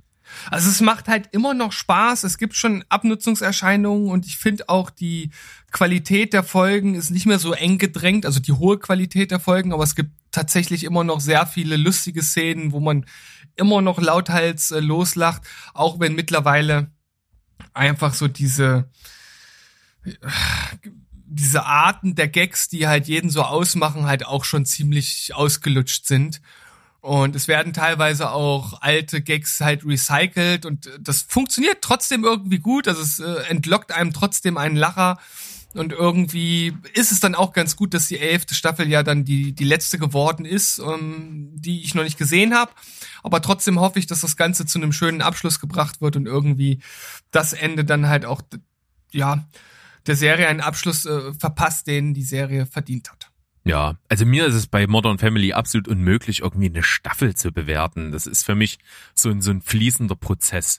Ja, ja. Also es, das, es ist ja. irgendwie, es läuft halt einfach so durch. Und ich finde auch, es gibt halt überhaupt nichts, was, was eine Art Staffelfinale wäre bei der neunten Staffel.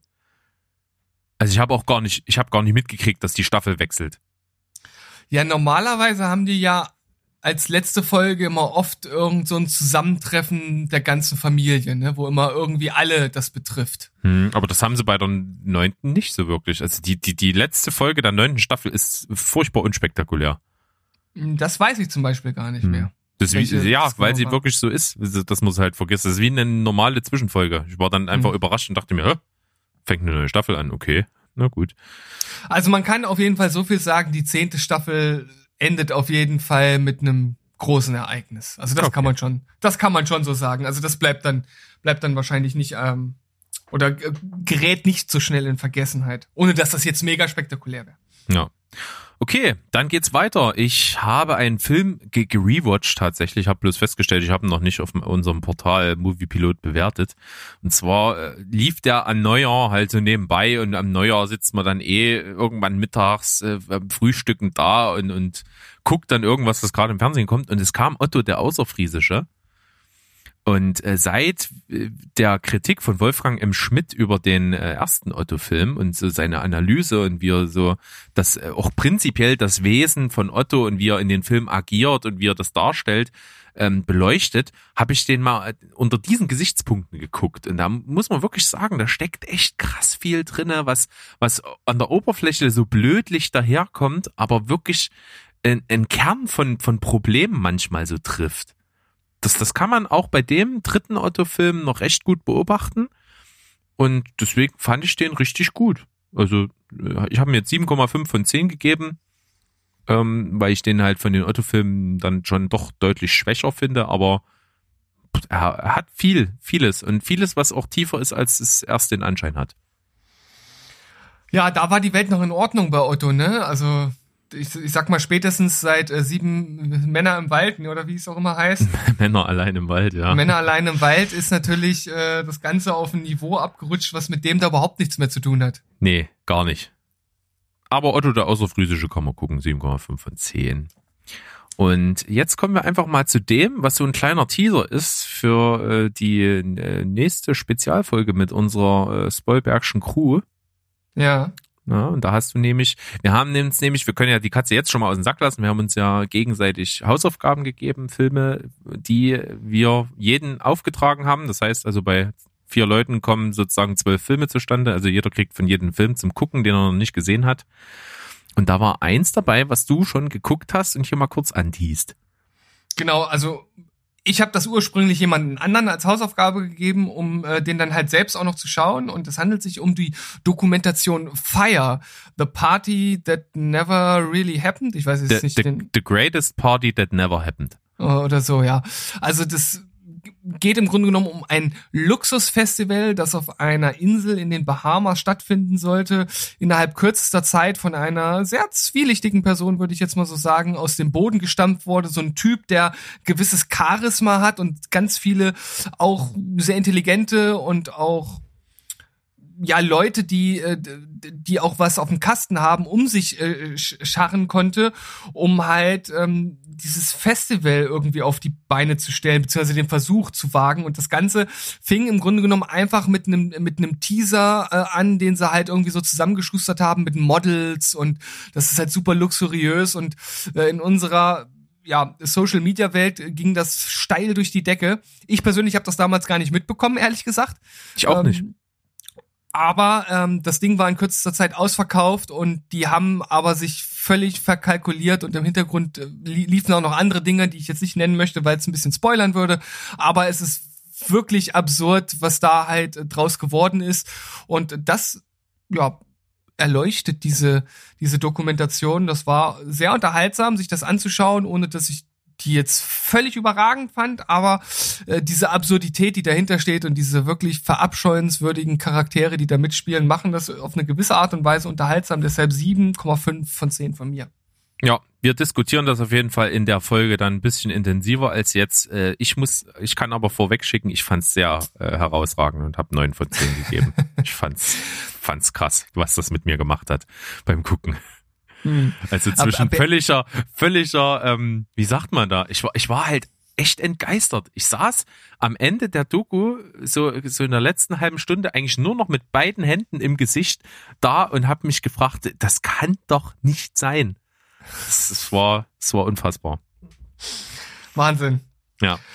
Weißt du, Berg, was, weißt du, was ja? mir noch einfällt? Äh, ich habe, ich habe noch einen Film gesehen, den ich die ganze Zeit jetzt hier gar nicht auf dem Kasten habe. Den habe ich nämlich ähm, sozusagen auf der Arbeit geschaut, in der Schule mit den Kindern. Ach, guck an. Ach, guck an. Und weißt du, was das war? Nee. So ein richtiger alter Märchenklassiker, den ich gar nicht kannte, wo dann aber gerade meine älteren Kolleginnen von geschwärmt haben, dass sie den in der Jugend äh, immer oder als Kind natürlich eher geschaut haben, das war deren Lieblingsfilm und so. Und ich so, hä, okay, gut, äh, nie von gehört und auch nie gesehen. Und zwar Der kleine Muck.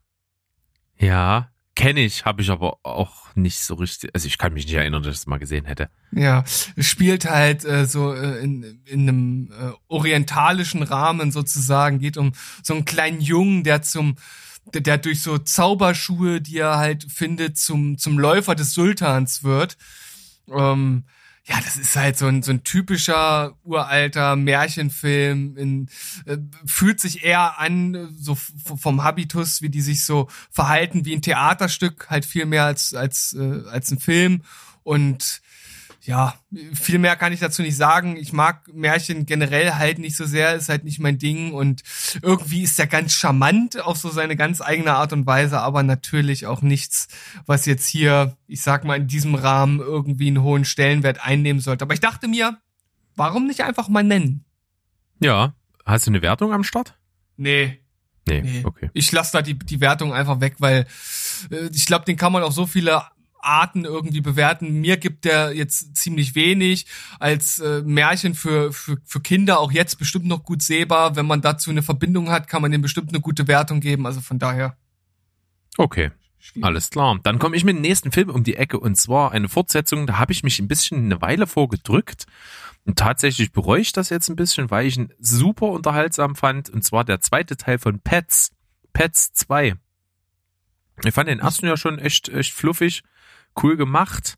Und der zweite Teil, der macht vieles richtig, was so eine Fortsetzung macht. Ne? Der ist nicht einfach nur ein Aufguss vom ersten, sondern der erzählt so seine eigene Geschichte oder sogar mehrere, denn es ist so ein bisschen episodenhaft. Es geht eigentlich im Grunde genommen so um drei Episoden, die da erzählt werden. Einmal, dass eben der der Hund aus dem ersten Teil, der am Zentrum steht, dass der mit seiner Familie irgendwie aufs Land rausfährt und dort so ein bisschen Abenteuer erlebt. Das ist der eine Storystrang. Dann, äh, bevor er geht, lässt er sein Lieblingsspielzeug, so ein kleines Quietschbienchen, bei, bei, bei der Hündin, äh, mit der er so gut befreundet ist. Und äh, die verliert das leider und muss das wieder gewinnen. Das ist also ihr Quest in dem Film, dass sie dieses Quietschebienchen zurückholt aus den Fängen einer verrückten Katzentante. Äh, und der dritte Storystrang ist, dass der Hase, ich glaube, der ist, ich weiß es nicht mehr genau, ich glaube, der ist der Antagonist im ersten Teil. Der ist aber äh, auf jeden Fall eigentlich doch ein ganz cooler Typ. Und der äh, wird von seiner Besitzerin so als Superheldenkaninchen angezogen und da fühlt er sich halt als Superheld und versucht Fälle zu lösen und hat dann halt auch einen Fall von einem ja äh, weißen Tiger, der in einem Zirkus gefangen gehalten wird und versucht den zu befreien. Das sind also diese drei Stories. Das funktioniert richtig super. Der Humor ist super äh, genial. Also es ist halt irgendwie total mein Ding. Ich habe oft Tränen gelacht. Es gibt super geile Szenen. Es ist super animiert. Die Synchronsprecher sind cool. Also der Hase, der wird gesprochen halt von Fari Yardim. Das alleine ist halt schon übelstes Highlight, weil das einfach nur Laune macht. Weil er so eine spezielle Stimme hat. Also der sollte eigentlich Synchronsprecher werden. Also für irgendeinen splenischen Schauspieler, der so ein bisschen Richtung Steve Buscemi oder so ist, sollte der Stammsprecher werden, weil der hat so eine coole Stimme. Mag ich total. Und es sind halt auch wirklich so popkulturelle Referenzen drin, wo halt unsere Wohnung manchmal so gewackelt hat, weil da gibt's so eine Szene, wo die mit so einem ferngesteuerten Auto rumfahren und dann über so eine Schanze springen und dann ist da so eine Slow-Motion-Szene und da ist ein übelster Bassdrop und da hat unsere ganze Wohnung gewackelt. Und das, das kommt halt stylisch. Das macht halt Laune. Hat mir großen, großen Spaß gemacht. Es ist nichts Tiefes, es ist ein Familienfilm, aber er macht Laune und deswegen acht von zehn. Pets 2 also ich muss ja fast sagen, dass die Beschreibung der Story Arcs richtig Lust macht, den zu gucken. Das klingt voll spannend. Ja, es ist auch übelst cool. Also es ist halt wirklich, besser kann man einen Film, der so geartet ist, nicht machen. Das, das ist natürlich cool. nichts Tiefgründiges, es ist nichts besonders raffiniertes, philosophisches oder wichtiges. Es ist halt einfach ein Kinderfilm, aber er ist geil. Sehr schön. Das ist auf jeden Fall fast meine Empfehlung, weil ich glaube, äh, meine Frau hatte auch mal angedeutet, dass sie den mal schauen möchte. Schon den ersten und den habe ich ja auch nicht gesehen. Es, ich, also es gibt Szenen, wo du, wo du unter den Tisch liegen wirst, weil die so witzig sind.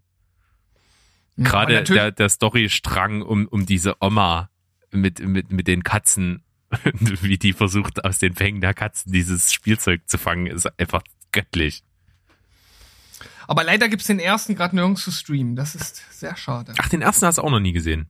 Nee, habe ich doch gerade gesagt, hörst du mir nicht zu. Ach so, ja. Weil den ersten kann ich mich nicht erinnern, dass er mich so begeistert hat wie jetzt der zweite. Ich fand ihn auch hm. gut, aber irgendwie der zweite ist jetzt, na gut, vielleicht weil er frisch ist. Hast du beide gleich bewertet? Okay, naja, dann ist es durchaus ein äh, angebrachtes Vergnügen. Sehr schön. Coole Empfehlung, lieber Berg. Sehr schön. Dann äh, sind wir bei einer Empfehlung, was dich halt äh, völlig in seinen Bann gezogen hat und mich äh, mitgezogen hat. Ich bin aber noch nicht ganz durch. Sind wir schon bei Cobra Kai oder bei Luther? Bei Luther sind wir. Bei Luther. Ja, ähm, ich habe Luther, ich weiß gar nicht, wann ich das erste Mal gesehen habe. Ich habe auch nicht direkt von Anfang an angefangen, weil die Serie ja tatsächlich schon sehr alt ist. Also sie ist ja von äh, 2010 die erste Staffel. Und ähm, die ersten drei Staffeln kamen dann auch zeitlich relativ nah beieinander und dann gab es ja, ich glaube, sechs Jahre bis zur nächsten Staffel oder fünf Jahre. Also ähm, auf jeden Fall krasser Abstand und jetzt sind fünf Staffeln auf dem Markt und die Serie ist, wenn ich das richtig einschätze, damit auch abgeschlossen. Und ich hatte die ersten drei Staffeln und die erste Folge der vierten Staffel ähm, schon gesehen gehabt und habe jetzt nochmal von vorne angefangen zusammen mit meiner Frau. Die war auch sofort äh, gefangen genommen von dieser im Grunde genommen nicht wirklich außergewöhnlichen Serie, was den Inhalt anbelangt, denn letzten Endes ist es eigentlich eine Case of the Week Serie, in dem es um einen Polizisten geht, der halt einfach einen ganz bestimmten Charme und bestimmte Charakterzüge verkörpert. Und wir haben das ja in unserer letzten regulären Folge herausgearbeitet. Das kann halt nur Idris Elba in dieser Rolle. Es gibt im Grunde genommen keinen adäquaten Ersatz und das ist auch das, was diese Serie so besonders macht. Für mich variieren die nicht großartig in ihrer Qualität. Ich finde die alle absolut herausragend. Ähm, die Fälle, das sind auch nicht so ich habe jetzt schon mal im Gespräch mit dir und den und den Boys irgendwie mal gesagt, äh, nicht so allerweltsmorde, äh, sondern das sind halt schon richtige Psychopathen, um die es da geht und da sind manchmal krasse Sachen dabei. Das zieht sich auch durch die ganze Staffel und es gibt halt immer noch so ja Seithandlungsstränge, die Luther halt irgendwie zu bewerkstelligen hat, weil er auch nicht immer mit ganz sauberen Mitteln äh, agiert. Also ich sag auch mal nicht an der nicht nur an der Grenze des Rechtlichen, sondern auch darüber hinaus. Und das aber irgendwie auf eine Art und Weise, dass er immer irgendwie so charmant bleibt, dass man auf seiner Seite steht. Und ähm, das ist wirklich, wirklich gut gemacht. Und er ist halt derjenige, der diese Serie zu dem Außergewöhnlichen macht, was er am ja, letzten Endes ist. Ja, er trägt diese Serie, er ist absolut großartig. Ich bin auch von ihm als Person, als Figur absolut begeistert. Das ist ein großer, großer Teil der Faszination der Serie. Aber es gibt für mich drei Punkte, die diese Serie anders macht als andere Serien und was er halt gut macht. Punkt eins ist, äh, er ist ja schon, wie du es angedeutet hast, jemand, der auch gerne mal über die Grenze des Rechtlichen hinausgeht, um aber unter guten Motiven halt das zu erreichen, dass halt wirklich schlimme äh, Menschen gefasst werden. Ja. Und, äh, und dabei hat er aber auch mit seinem eigenen Dämonen zu kämpfen. Und ich finde, das erste, was die Serie richtig macht, es ist, es ist sehr, äh, es ist sehr nachvollziehbar, wie seine Figur aufgebaut ist. Ich finde, in ähnlich gearteten Serien oder auch Filmen hast du oft das Problem, dass die Figur, die im Mittelpunkt steht, sehr abgefuckt ist. Also, dass die meistens ein Alkoholproblem haben oder, oder oft halt auch Sachen wirklich verkacken äh, und dann trotzdem irgendwie mal noch die Kurve kriegen. Das ist mir meistens zu much. Und hier finde ich, ist es eine total richtige Dosis. Er hat zwar Probleme, er wird auch immer mal von seiner Vergangenheit eingeholt, aber im Grunde genommen ist es einer, der, der das, die Sache schon im Griff hat. Ja, ja. So, ja, das, das, das finde ich halt richtig gut. Das zweite, was ich richtig gut finde, ist dieses Case of the Week Format, äh, spürt man fast gar nicht. Weil ich finde, sowohl die, die Nebenstränge als auch die handlungsübergreifenden Stränge, die so über mehrere Staffeln sich ziehen oder in einer Staffel präsent sind, die werden in diese Fälle eingearbeitet und diese, diese Fälle sind nicht einfach nur so nebenbei, sondern die haben immer irgendwas mit der Haupthandlung zu tun. Und nicht wenig, sondern sogar richtig integrativ oft. Mhm. Also manchmal äh, entwickeln sich wirklich aus Fällen, die erst so wirken, wie als wäre es nur so ein Case of the Week Ding, Dinge, die länger dann noch Einfluss haben und auch mal wiederkehren. Das finde ich, äh, macht's halt total richtig, dass das alles gut miteinander verwoben ist. Und jetzt lass mich raten, Punkt drei ist die Chemie zwischen ihm und Alice. Äh, die sowieso noch, okay. Ähm, ich habe jetzt vor Schreck Punkt drei fast vergessen. Äh, äh, ja, sowieso. Also Alice ist äh, auch eine wahnsinnig gut geschriebene Figur. Äh, da kann man definitiv nicht meckern. Ich habe Punkt drei, äh, meinen Punkt drei tatsächlich jetzt vergessen. Ach, tut mir leid, jetzt habe ich dich völlig aus dem Konzept gebracht. Äh, ja, das ah, komme ich nicht, vielleicht noch drauf. War nicht meine Intention, aber es ist bestimmt ein Punkt, der einfach nur noch mehr verdeutlicht, äh, dass wir diese Serie jeden empfehlen können, der vor allem auf äh, ja wirklich gut gemachte äh, Krimi-Thriller-Fälle steht, mit einem äußerst charismatischen Hauptdarsteller. Äh, man muss auch schon ein bisschen ein bisschen äh, fest sein, was so Gewalt gerade angeht. Ähm, das ist manchmal auch ganz schön ganz schön happig, ohne dass das jetzt irgend, irgendwie Splatter-Momente Momente hätte. Aber es ist jetzt halt nicht ein Tatort oder so, ne? Nö, es hat schon explizite Sachen und da muss man auch schon hingucken können. Jetzt habe ich auch, jetzt, jetzt weiß ich, was die Serie noch richtig gut macht. Yes. Und zwar, gut. sie versucht nicht, wie viele, viele anderen Serien, den Zuschauer an der Nase herumzuführen. Also es geht nie darum, dass dem Zuschauer am Ende einer Folge oder äh, mehrerer Folgen äh, dann plötzlich einer präsentiert wird, der der Täter ist. Hm, also stimmt, die, Serie, ja. die Serie nimmt sich von Anfang an, äh, da, macht da nie ein Geheimnis draus. Es geht immer nur, da, du siehst immer die Tat selbst meistens. Fast immer siehst du die Tat und wer es war. Und es geht eigentlich um die Jagd nach dem Täter. Und Mhm. dieses Katz-und-Maus-Spiel aus beiden Sichten, aus einmal äh, der Sicht des Täters und einmal der Sicht von, von Lufer. Und wie, wie, wie das funktioniert, dass der langsam auf die Schliche kommt und wie, wie dieses, dieses Fangen und Jagen halt äh, da zustande kommt. Und das finde ich, machen andere Serien halt, äh, schaufeln sich damit ihr eigenes Grab, indem sie da am Anfang immer so ein Geheimnis drum machen, wer könnte es denn gewesen sein und dann äh, ähm, zeichnet sich das immer wieder gleiche Muster ab, wer es dann am Ende dann war. Ja, der Und- Gärtner vom Nachbarn. Ja, irgendwie ist das dann immer gleich in anderen Serien und hier ist es von Anfang an klar, wer es ist und es geht um die Jagd danach und das finde ich halt echt gut. Das stimmt, das ist mir gar nicht so explizit aufgefallen. Aber jetzt, wo du das sagst, ist es natürlich sehr offensichtlich, ne, dass die Serie ihre Stärken auf jeden Fall woanders draus zieht. Und das auch zu Recht und sehr gut. Und deswegen äh, tatsächlich für mich äh, richtig gut gewesen. Erste Staffel habe ich mit 8 von 10 bewertet. Die zweite Staffel war für mich ein bisschen more of the same und ich fand die Fälle nicht ganz so spannend, deswegen nur 7,5. Und die dritte habe ich auch schon geschafft. Die war für mich die beste bisher mit 8,5 von 10. Ja, bei mir haben alle Staffeln bis auf die letzte eine 9 von 10 bekommen. Die letzte ist eigentlich ähnlich gut. Ich finde fast, dass sie sich ein bisschen übernimmt im Sinne des Vollgepackten. Also da ist so viel drin, was da abgehandelt wird, dass ich manchmal so das Gefühl hatte, ähm, dass, dass, ja, dass die Serie sich ein bisschen übernimmt. Aber ich bin auch sehr zufrieden äh, mit dem, mit dem Ende. Also das hat mir sehr gut gefallen. Ja. Was man auch sagen muss, äh, was jetzt mein sogar noch ein vierter Punkt, was die Serie anders als andere Serien macht, äh, die ähnlich geartet sind, dass sie sich auf wirklich nur eine Handvoll von Figuren beschränkt und diese halt wirklich gut ausarbeitet. Hm. Ja. Du hast oft in, in ähnlichen Serien, die so mit Ermittlern und Crime und so zu tun haben, hast du einen Haufen Leute, die alle gleich egal sind. Und hier hast du wirklich äh, wenige Personen, also vor allen voran halt sein Partner, äh, Ripley, dann auch später noch eine andere Ermittlerin, die mit seinem Team hinzukommt und dann sein, sein Chef oder zuerst seine Chefin, die alle äh, einfach da sind und nicht mit, mit anderen Leuten aus dem Revier da groß aufgepumpt werden und die halt eine Rolle spielen irgendwie und auch äh, eigene Storystränge bekommen und auch wichtig sind für die Handlung. Hm. So, das, also es macht halt schon viel richtig, muss, muss man sagen. Ist äh, wirklich sehr gute Serie. Ja, es freut mich auf jeden Fall, dass ich dir damit was Gutes tun konnte. Auf jeden Fall. Das äh, begeistert auch meine Frau. Guckt das auch sehr gerne. Dann äh, habe ich jetzt mal noch was, äh, bevor du zu Cobra Kai kommst.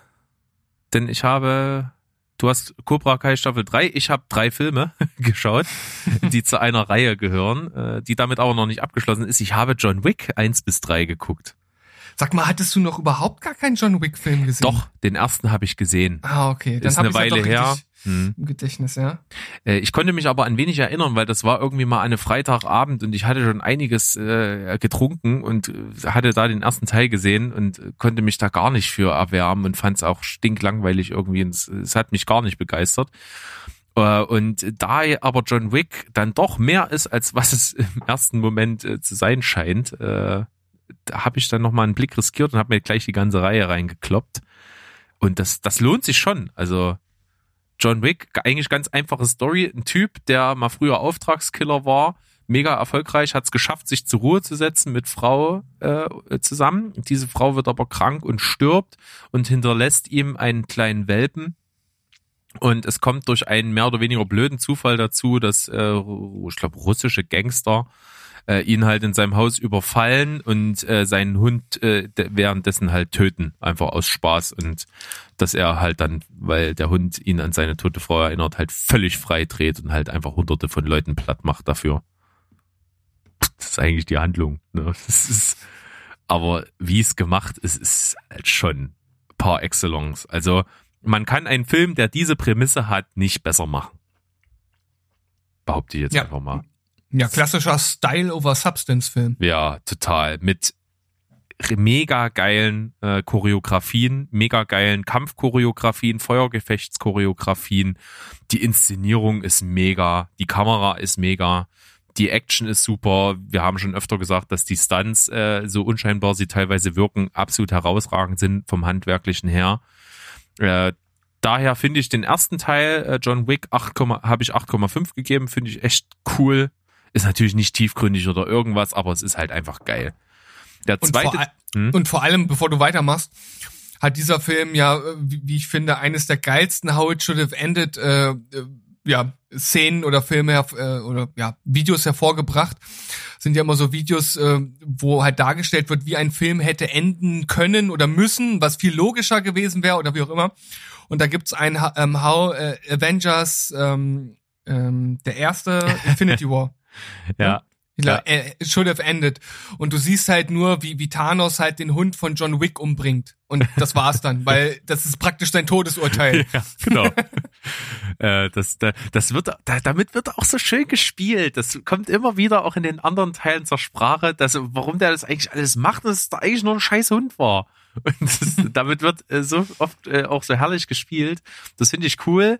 Der, der zweite Teil ähm, führt die Story dann halt fort und der ist auch more of the same und deswegen halt ein bisschen langweiliger, weil auch da finde ich äh, sind die die Choreografien, die Kampfchoreografien sehr redundant. Also wenn er dann zum 50. Mal seinen sein äh, Handeinklemm Überrollwurf macht, äh, wird's ein bisschen ja äh, ja wiederhol repetitiv, sag ich mal. Deswegen fand ich den zweiten nicht ganz so cool, habe nur 7,5 gegeben. Dafür ist der dritte inszenatorisch ein absolutes Meisterwerk. Also, was der dritte für Szenen hat und für Kämpfe hat, die sind so geil. Da musste ich dann tatsächlich wieder und, und einen krassen Bodycount. Also das muss man halt einfach auch mal dazu sagen. In dieser Filmreihe sterben hunderte von Menschen. Das ist echt abgefahren. Ähm, und da habe ich deswegen nochmal von dritten nochmal 8,5 rausgehauen. Ja, da hat ja auch unser guter Wolle eine sehr interessante Kritik zu gehabt, weil der ja in seiner Top 10 Liste der besten Filme von 2019, glaube ich. Ach cool, habe ich, hab ich noch gar nicht geguckt. Muss ich mal ja, rein, ja, ich glaube, da war, da war sogar auf Platz drei oder so. Ja, okay. Das kam dann auch sehr, sehr unerwartet. Er hat das halt auch irgendwie als, als, äh, wie hat er das? Der hat das so total äh, poetisch umschrieben, irgendwie so ein, ein Ballett aus Schuss und Kampfgewalt oder irgendwie sowas. Also, also ich glaube halt, äh, inszenatorisch, was, was Kämpfe, Kampfchoreografien, Feuergefechte angeht, gibt's kaum was Vergleichbares aktuell. Ach, das steht auch bei mir auf der Liste, aber das Problem ist, dass ich mm, den wahrscheinlich nicht so wirklich mit meiner Frau gucken kann, beziehungsweise den ersten vielleicht noch und dann sagt sie, äh, ist nicht so meins. Meine hat alle drei mitgeguckt. Hm. Und wie fandest du es? Fand sie gut. Okay. Okay. Er macht halt Spaß. Und Keanu Reeves Ja. ist halt ein cooler Typ. Ne, da kannst du, zu dem kannst du stehen, wie du willst. Ich finde ihn jetzt schauspielerisch nicht, nicht überragend, aber das, was er in den Filmen macht, das, dafür reicht's halt vollkommen. Und er ist halt ein Sympath. Und mein, mein, mein Gott, er tötet, weil Leute seinen Hund getötet haben. Ich kann es irgendwo verstehen. Das ist, also, ja, nicht? Interessant, Berg. Das sagt sehr viel über deine Psyche aus. Ja, ja. Ja, ja. Macht nichts. Also damit kann man nichts falsch machen. Inszenatorisch ist es beispiellos und es, es macht Laune. Äh, ich will jetzt aber noch nicht über äh, Cobra Kai reden. Ich möchte erst, dass du noch einen Film machst. Okay. Dann äh, habe ich gesehen einen Film, den ich auf dem Schirm hatte seit einer unserer allerersten gemeinsamen Steven Spielberg Folgen. Wir haben nämlich mal drüber berichtet, dass ein Film rauskommen wird namens Gretel und Hänsel. Da haben wir mal so ganz kurz einen Bericht drüber gesehen und haben uns das angeguckt und das wirkte alles so düster und das Design der Hütte, die so als, als Dreieckshütte gebaut war, sah echt cool aus auf dem Filmplakat. Und dann kam der ja ewig nicht und dann 2020 kam der dann endlich mal raus und ich habe mir jetzt angeschaut und war tatsächlich vorher schon sehr positiv eingestellt, den mir anzugucken und ich wurde sogar noch äh, überrascht. Ich fand ihn wirklich, wirklich gut. Ähm, zum einen heißt er ja Gretel und Hänsel, weil er sich tatsächlich auf die Figur der Gretel recht stark konzentriert. Die gespielt wird von Sophia Lillis, äh, die man kennt aus dem ersten Teil von S, der Neuverfilmung, und aus, äh, wie heißt das? Diese, diese Netflix-Serie, die sie gleich abgesetzt haben nach der ersten Staffel. Ähm, Welche not- von den Hund welche von den 100? ja, richtig. I'm not okay with this. I'm, I'm really Ah. not okay with this, hat die äh, auch die Hauptrolle gespielt. Die finde ich echt gut. Und die macht das hier auch absolut überragend. Der ganze Look des Films, also die Kulissen, die Kostüme, die Farbgebung, die Kamera, also alles, was irgendwie so das Production Design und das Visuelle angeht, äh, 10 von 10. Ist für mich überragend. Finde ich absolut geil. Es guckt sich super. Ähm, und ich finde auch so dieser Ansatz, der, wie die Geschichte erzählt wird und dass es auch da, es geht auch viel um emanzipatorische Sachen. Es geht halt wirklich um, um verstoßene Frauen, die aber stark sind und trotzdem irgendwie allein leben können. Auch wenn äh, bei der Hexe natürlich da ein diabolischer Ansatz irgendwo dahinter ist. Ähm, finde ich gut dargestellt und wie die, die Gretel dem, dem fast verfällt. So, finde ich, finde ich eine interessante Story aus, aus psychologischer Sicht und wie das gemacht ist, auch echt gut. Deswegen echt überraschend stark. Deswegen 8,5 von 10. Ja, das überrascht mich tatsächlich, weil der Film ja so kritikermäßig recht durchschnittlich weggekommen ist. Ja, ich, ich, ich wüsste nicht, was man aus der Prämisse Besseres hätte rausholen können. Also mir gefällt das richtig gut. Aber ich bin auch Typ, den kriegst du halt mit, mit einem außergewöhnlichen äh, optischen Design. Und das hat der Film zweifelsohne. Also Ja. Atmosphäre und Optik, da ist er sch- schon wirklich meisterwerkmäßig dabei für mich. Ja, Hauptsache das Design stimmt, der Inhalt, oder das kann Puffreis oder, oder nur ein, ein Hauch von Luft sein, aber Berg, der ist, Ja. der ist dabei. Und diese gute Jungdarstellerin noch dazu, die macht das echt hervorragend. Da kommt schon ein echt guter Film raus. Also ich war überrascht, dass ich ihn doch so gut finde, aber Ist er denn sehr gruselig? Habe ich mich auch gefragt. Ist schwer zu sagen. Eigentlich nicht so. Nee, ist eigentlich nicht so gruselig. Das ist halt sehr Hm. atmosphärisch. Okay. Es wird gar, weniger mit übernatürlichen Sachen gespielt, als man äh, vermuten würde. Das klingt auf jeden Fall schon ein bisschen ansprechender, als ich ja, zu, zunächst an Gedanken so über den Film hatte. Hm. Ich, ich war auch skeptisch, aber wie gesagt, sehr positiv überrascht. Schön, schön. Leider nirgends zu streamen. Du hast ihn wahrscheinlich im äh, Sale gestealt. Für 97 Cent? Oh. Hab eine Münze Hast- geschmissen. eine, eine deiner 97 Cent Münzen Ja. rausgeholt. Habe ich, habe ich. Klasse. Super. Sehr, sehr schön. Äh, ich ich habe für äh, wahrscheinlich eins meiner Serien-Highlights von diesem Jahr, und das ist ja noch nicht äh, äh, allzu alt, habe ich äh, keine 97 Cent Münze rausholen müssen, denn es ist eine Netflix-Serie. Und wir haben es ja nun schon vorhin ein paar Mal genannt und ich, wir haben sofort die dritte Staffel von Cobra Kai weggebinged, denn wir sind beide absolute Fans von der Serie. Es ist Nostalgie pur und vor allem die dritte Staffel ist halt auch so viel Fanservice dabei. Es ist schon, ist schon fast unverschämt, wie sehr äh, man da um den Finger gewickelt wird. Äh, das klingt jetzt alles wie ein absolutes Meisterwerk, aber die Serie hat auch schon ihre Schwächen. Das kann man jetzt irgendwie nicht verheimlichen.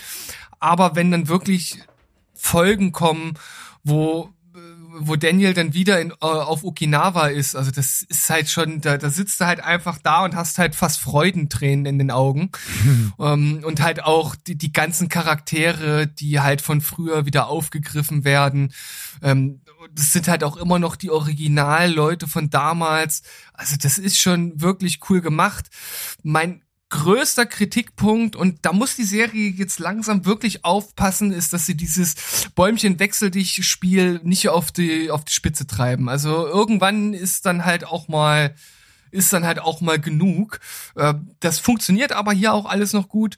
Äh, ich muss halt sagen, dass zum Beispiel das Finale ähm, so eine Szene ist, wo man versucht hat, halt einfach die Staffel 2 nochmal zu übertrumpfen, was halt, ich sag mal, bei dem, was sie dort äh, halt abgefeuert haben in der, in der Schule in Staffel 2 schon recht schwierig ist. Und ähm, ja, also das ist auf jeden Fall ähnlich, ähnlich solide. Es ist halt wieder eine riesige Klopperei. Ähm, und ähm, es gibt dann halt aber sozusagen die, die allerletzte Szene der, der Staffel und da sitzt man dann wirklich nur noch mit Freudentränen da. Also das ist im Grunde genommen all das, was was Cobra Kai-Fans halt haben wollen. Und wie gesagt, das ist, im Grunde genommen ist das purer, purer Fanservice auf extrem hohem Niveau.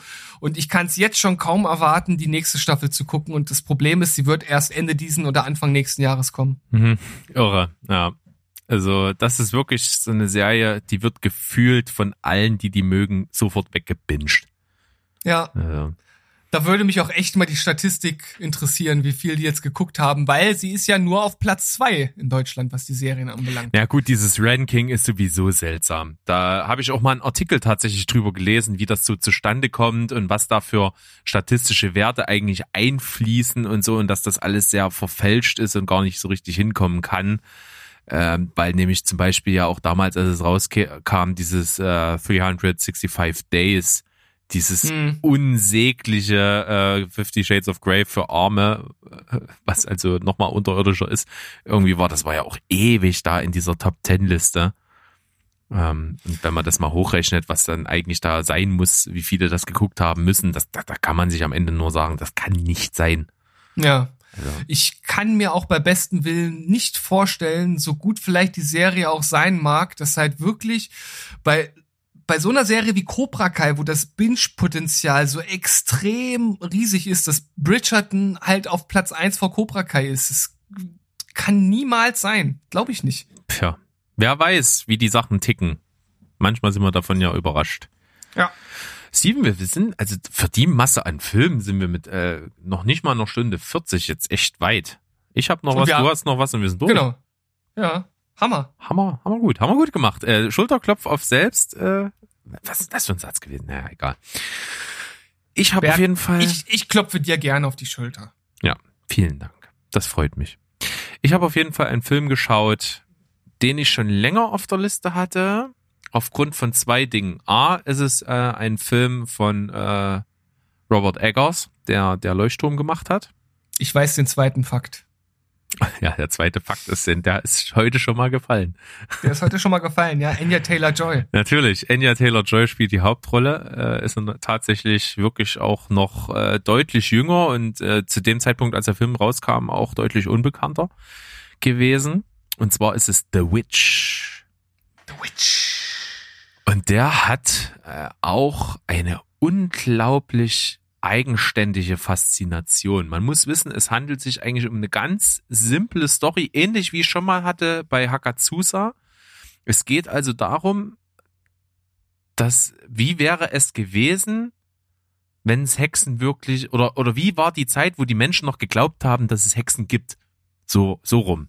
Also, äh, dass es sich das alles irgendwie ja nur so ein Konstrukt ist aus Angst und Aberglaube, dass dann irgendwelche Frauen, die einfach aus der Gesellschaft, nicht in die Gesellschaft gepasst haben, dann als Hexen abgestempelt wurden und dann zwangsweise ja irgendwo allein im Wald leben mussten, weil sie in der Gesellschaft ja nicht mehr äh, ge geachtet waren und dass man die dann überhöht hat zu sowas Obskuren wie irgendeine übernatürliche Hexe, die äh, dem Satan frönt und sowas. Und damit beschäftigt sich diese Serie an der Stelle. Es geht halt vor allen Dingen um eine, äh, im Zentrum steht eine Familie, 1800, boah, keine Ahnung, 40 oder sowas äh, oder 60, bin mir jetzt nicht ganz sicher. Auf jeden Fall die aus England nach Neuengland äh, über einen großen Teich halt gefahren ist und dort versucht sich ein eigenes Leben aufzubauen äh, und deren religiöse Grundsätze nicht mit den Grundsätzen der Gemeinde übereinkommen. Die sind also irgendwie besonders äh, fundamentalistisch oder irgendwas. Ich habe das jetzt nicht so ganz genau äh, mehr auf dem Schirm und auch nicht so verfolgt, bin ja religiös da nicht so unterwegs. Auf jeden Fall müssen sie als Familie aus dieser Gesellschaft austreten und, und leben dann als Familie auf so einem kleinen Bauernhof am Rande der Stadt, so als Außenseiter äh, und versuchen sich da durchzuschlagen, haben es nicht besonders leicht, sind sehr, sehr arm, äh, haben sehr, sehr damit zu kämpfen, überhaupt ihr, ihr Essen auf den Tisch zu kriegen und da entwickelt sich dann auch so eine Außenseiter-Story, weil halt so verschiedene seltsame Sachen passieren und dann auf einmal die Eltern ihre eigenen Kinder beschuldigen, irgendwie von einer Hexe besessen zu sein. Und es, das ist alles sehr, sehr krass realistisch, dadurch für manche vielleicht ein bisschen langweilig weil es halt wirklich sehr dröge ist, was da dargestellt wird. Aber äh, Robert Eggers hat sich unglaublich mit der äh, realen Historie dahinter beschäftigt. Also der hat wirklich in Archiven alte Manuskripte von Aufzeichnungen von Statthaltern, von von äh, Kirchenangehörigen äh, und so sich durchgelesen und hat wirklich teilweise Dialoge, die da niedergeschrieben wurden, eins zu eins in den Film eingebaut. Also das ist alles halt äh, mega, mega krass recherchiert, um es so authentisch wie nur irgendwie möglich zu machen. Und das spürt man. Das ist wirklich äh, sehr, sehr realistisch, hat äh, super atmosphärische Elemente, ist brillant gespielt, hat auch so diesen, diesen, diesen eklig dreckigen Look, ne? Wie, ne? wie soll's halt auch 18, 1840 oder wann in, in so einer ärmlichen Familie ausgesehen haben. Ne? Da willst du nicht unbedingt leben. Äh, das bringt der Film rüber. Und das, das macht's echt gut.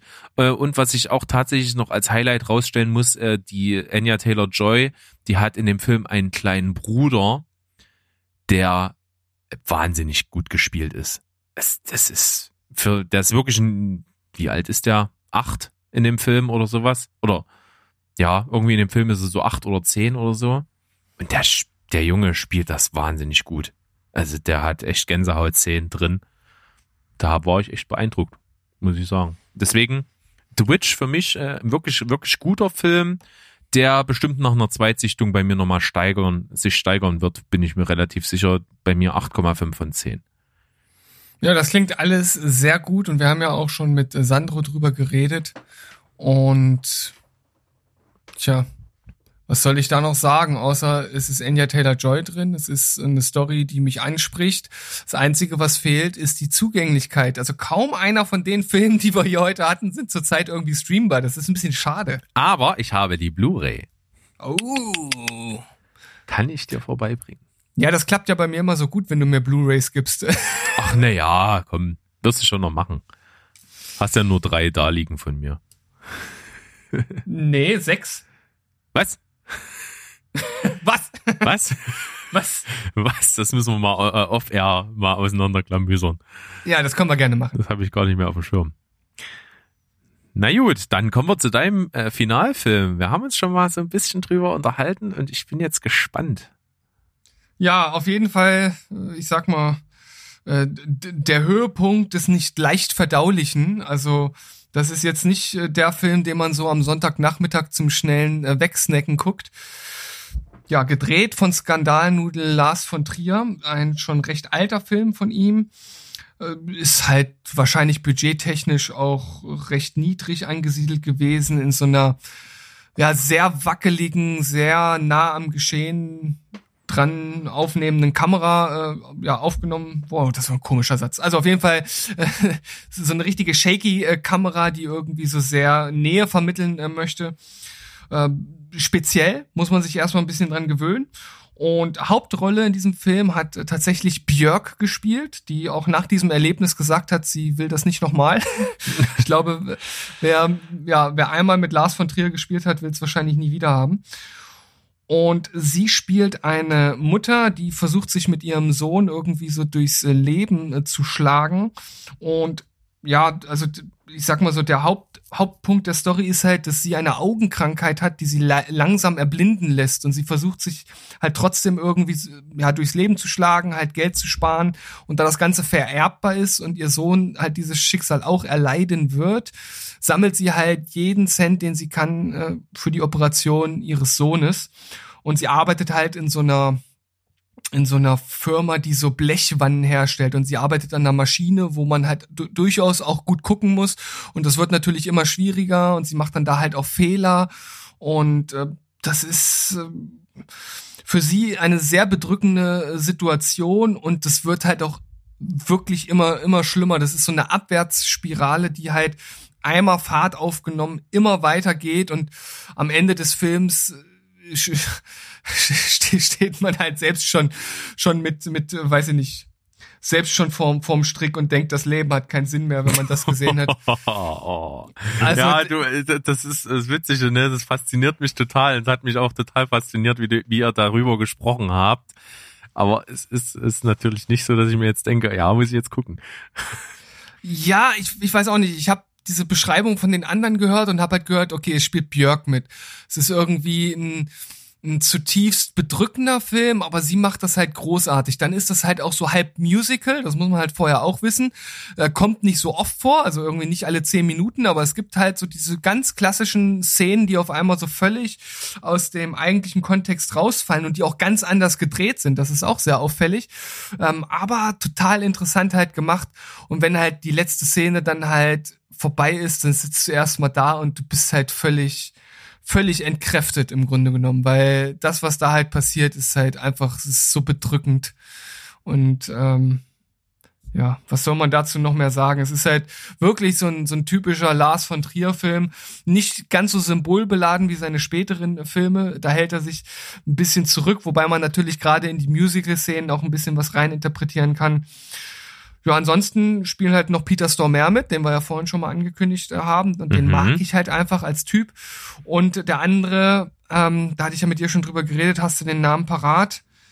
Ähm, nee, habe ich jetzt nicht parat. Ich, oh, der ist halt, der spielt halt auch immer eher so so äh, kleinere Rollen. Der hat halt nie so die die ganz großen Rollen äh, gehabt.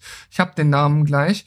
Ähm, Moment, ich bin gleich bei euch. Wartet noch ein bisschen. gleich hab ich's. David Morse. Ach ja, David Morse, ja. Und Björk spielt halt überragend. Also es ist wirklich, wirklich äh, faszinierend, was sie da aufs Parkett zaubert und das im Grunde genommen als Nicht-Schauspielerin. Und äh, vielleicht noch ein letztes Wort. Äh, ihr habt ja schon gehört, Musical, ja, Musik kommt halt auch mit von ihr, sie singt auch und das macht es natürlich auch nochmal etwas spezieller. Hm. Kann, also ich, die ganzen Zutaten, die in diesen Film einfließen, die äh, können eigentlich nur in was sehr, sehr einzigartigen gipfeln. Das ist, äh, Björk ist speziell, Lars von Trier ist speziell, das Ganze kombinieren mit Musical-Einlagen in einem sehr depressiven Film, das klingt alles wie ein, wie ein wirklich besonderer Mischmasch. Ja, habe ich so in dieser Art auf jeden Fall noch nicht gesehen. Ja. Also wer schwere Kost mag und wer sich halt mit, ich weiß gar nicht, ob man das als schwieriges Thema betiteln kann, aber das, was da passiert, ist halt so eine unglaubliche Ungerechtigkeit. Das ist, man sitzt einfach nur da und weiß ich, will alles kaputt schlagen oder keine Ahnung. Es ist hm. grausam. Grausam. Also, Dancer in the Dark von Lars von Trier. Bei dir? Neun von zehn? Ja, neun von zehn ist für mich von den Lars von Trier Filmen, die ich gesehen habe, finde ich der beste, weil weil der halt nicht so symbolbeladen ist. Also äh, ich finde halt, das ist ein, ein sehr nahbarer Film. So die anderen Filme, die sind für mich manchmal schwer greifbar. Da passiert auch Ungerechtigkeit und auch Komisches und natürlich auch hier äh, wieder ähm, absolut verquertes Frauenbild. Also der, der Mensch tut mir einfach nur leid. Äh, ich weiß nicht genau, was in seinem Kopf vorgeht. Ich möchte auch nicht reinschauen, aber er hat auf jeden Fall ein großes Problem anscheinend mit Frauen, denn die kommen nie gut weg in seinen Filmen. Aber nichtsdestotrotz ein wirklich einzigartiger Film, deshalb neun von zehn. Krasse Scheiße. Ich werde mal schauen, ob ich äh, die Muße noch aufbringe jetzt, äh, weil das ist ein Film, den kann ich definitiv nicht mit meiner Frau gucken. Das weiß ich jetzt schon. Von daher muss ich mal sehen, dass ich die Zeit vielleicht jetzt in meinem Urlaub noch aufbringe, mich mal da aufzuraffen und den zu schauen. Mach es. Das, es wird mich so interessieren, wie du diesen Film findest. Und den ja. gibt's jetzt zurzeit auf Amazon Prime zu streamen. Nicht schlecht, lieber Steven. Was für ein riesen Potpourri an Filmen aller Couleur, von unterhaltsam bis schwer verdaubar.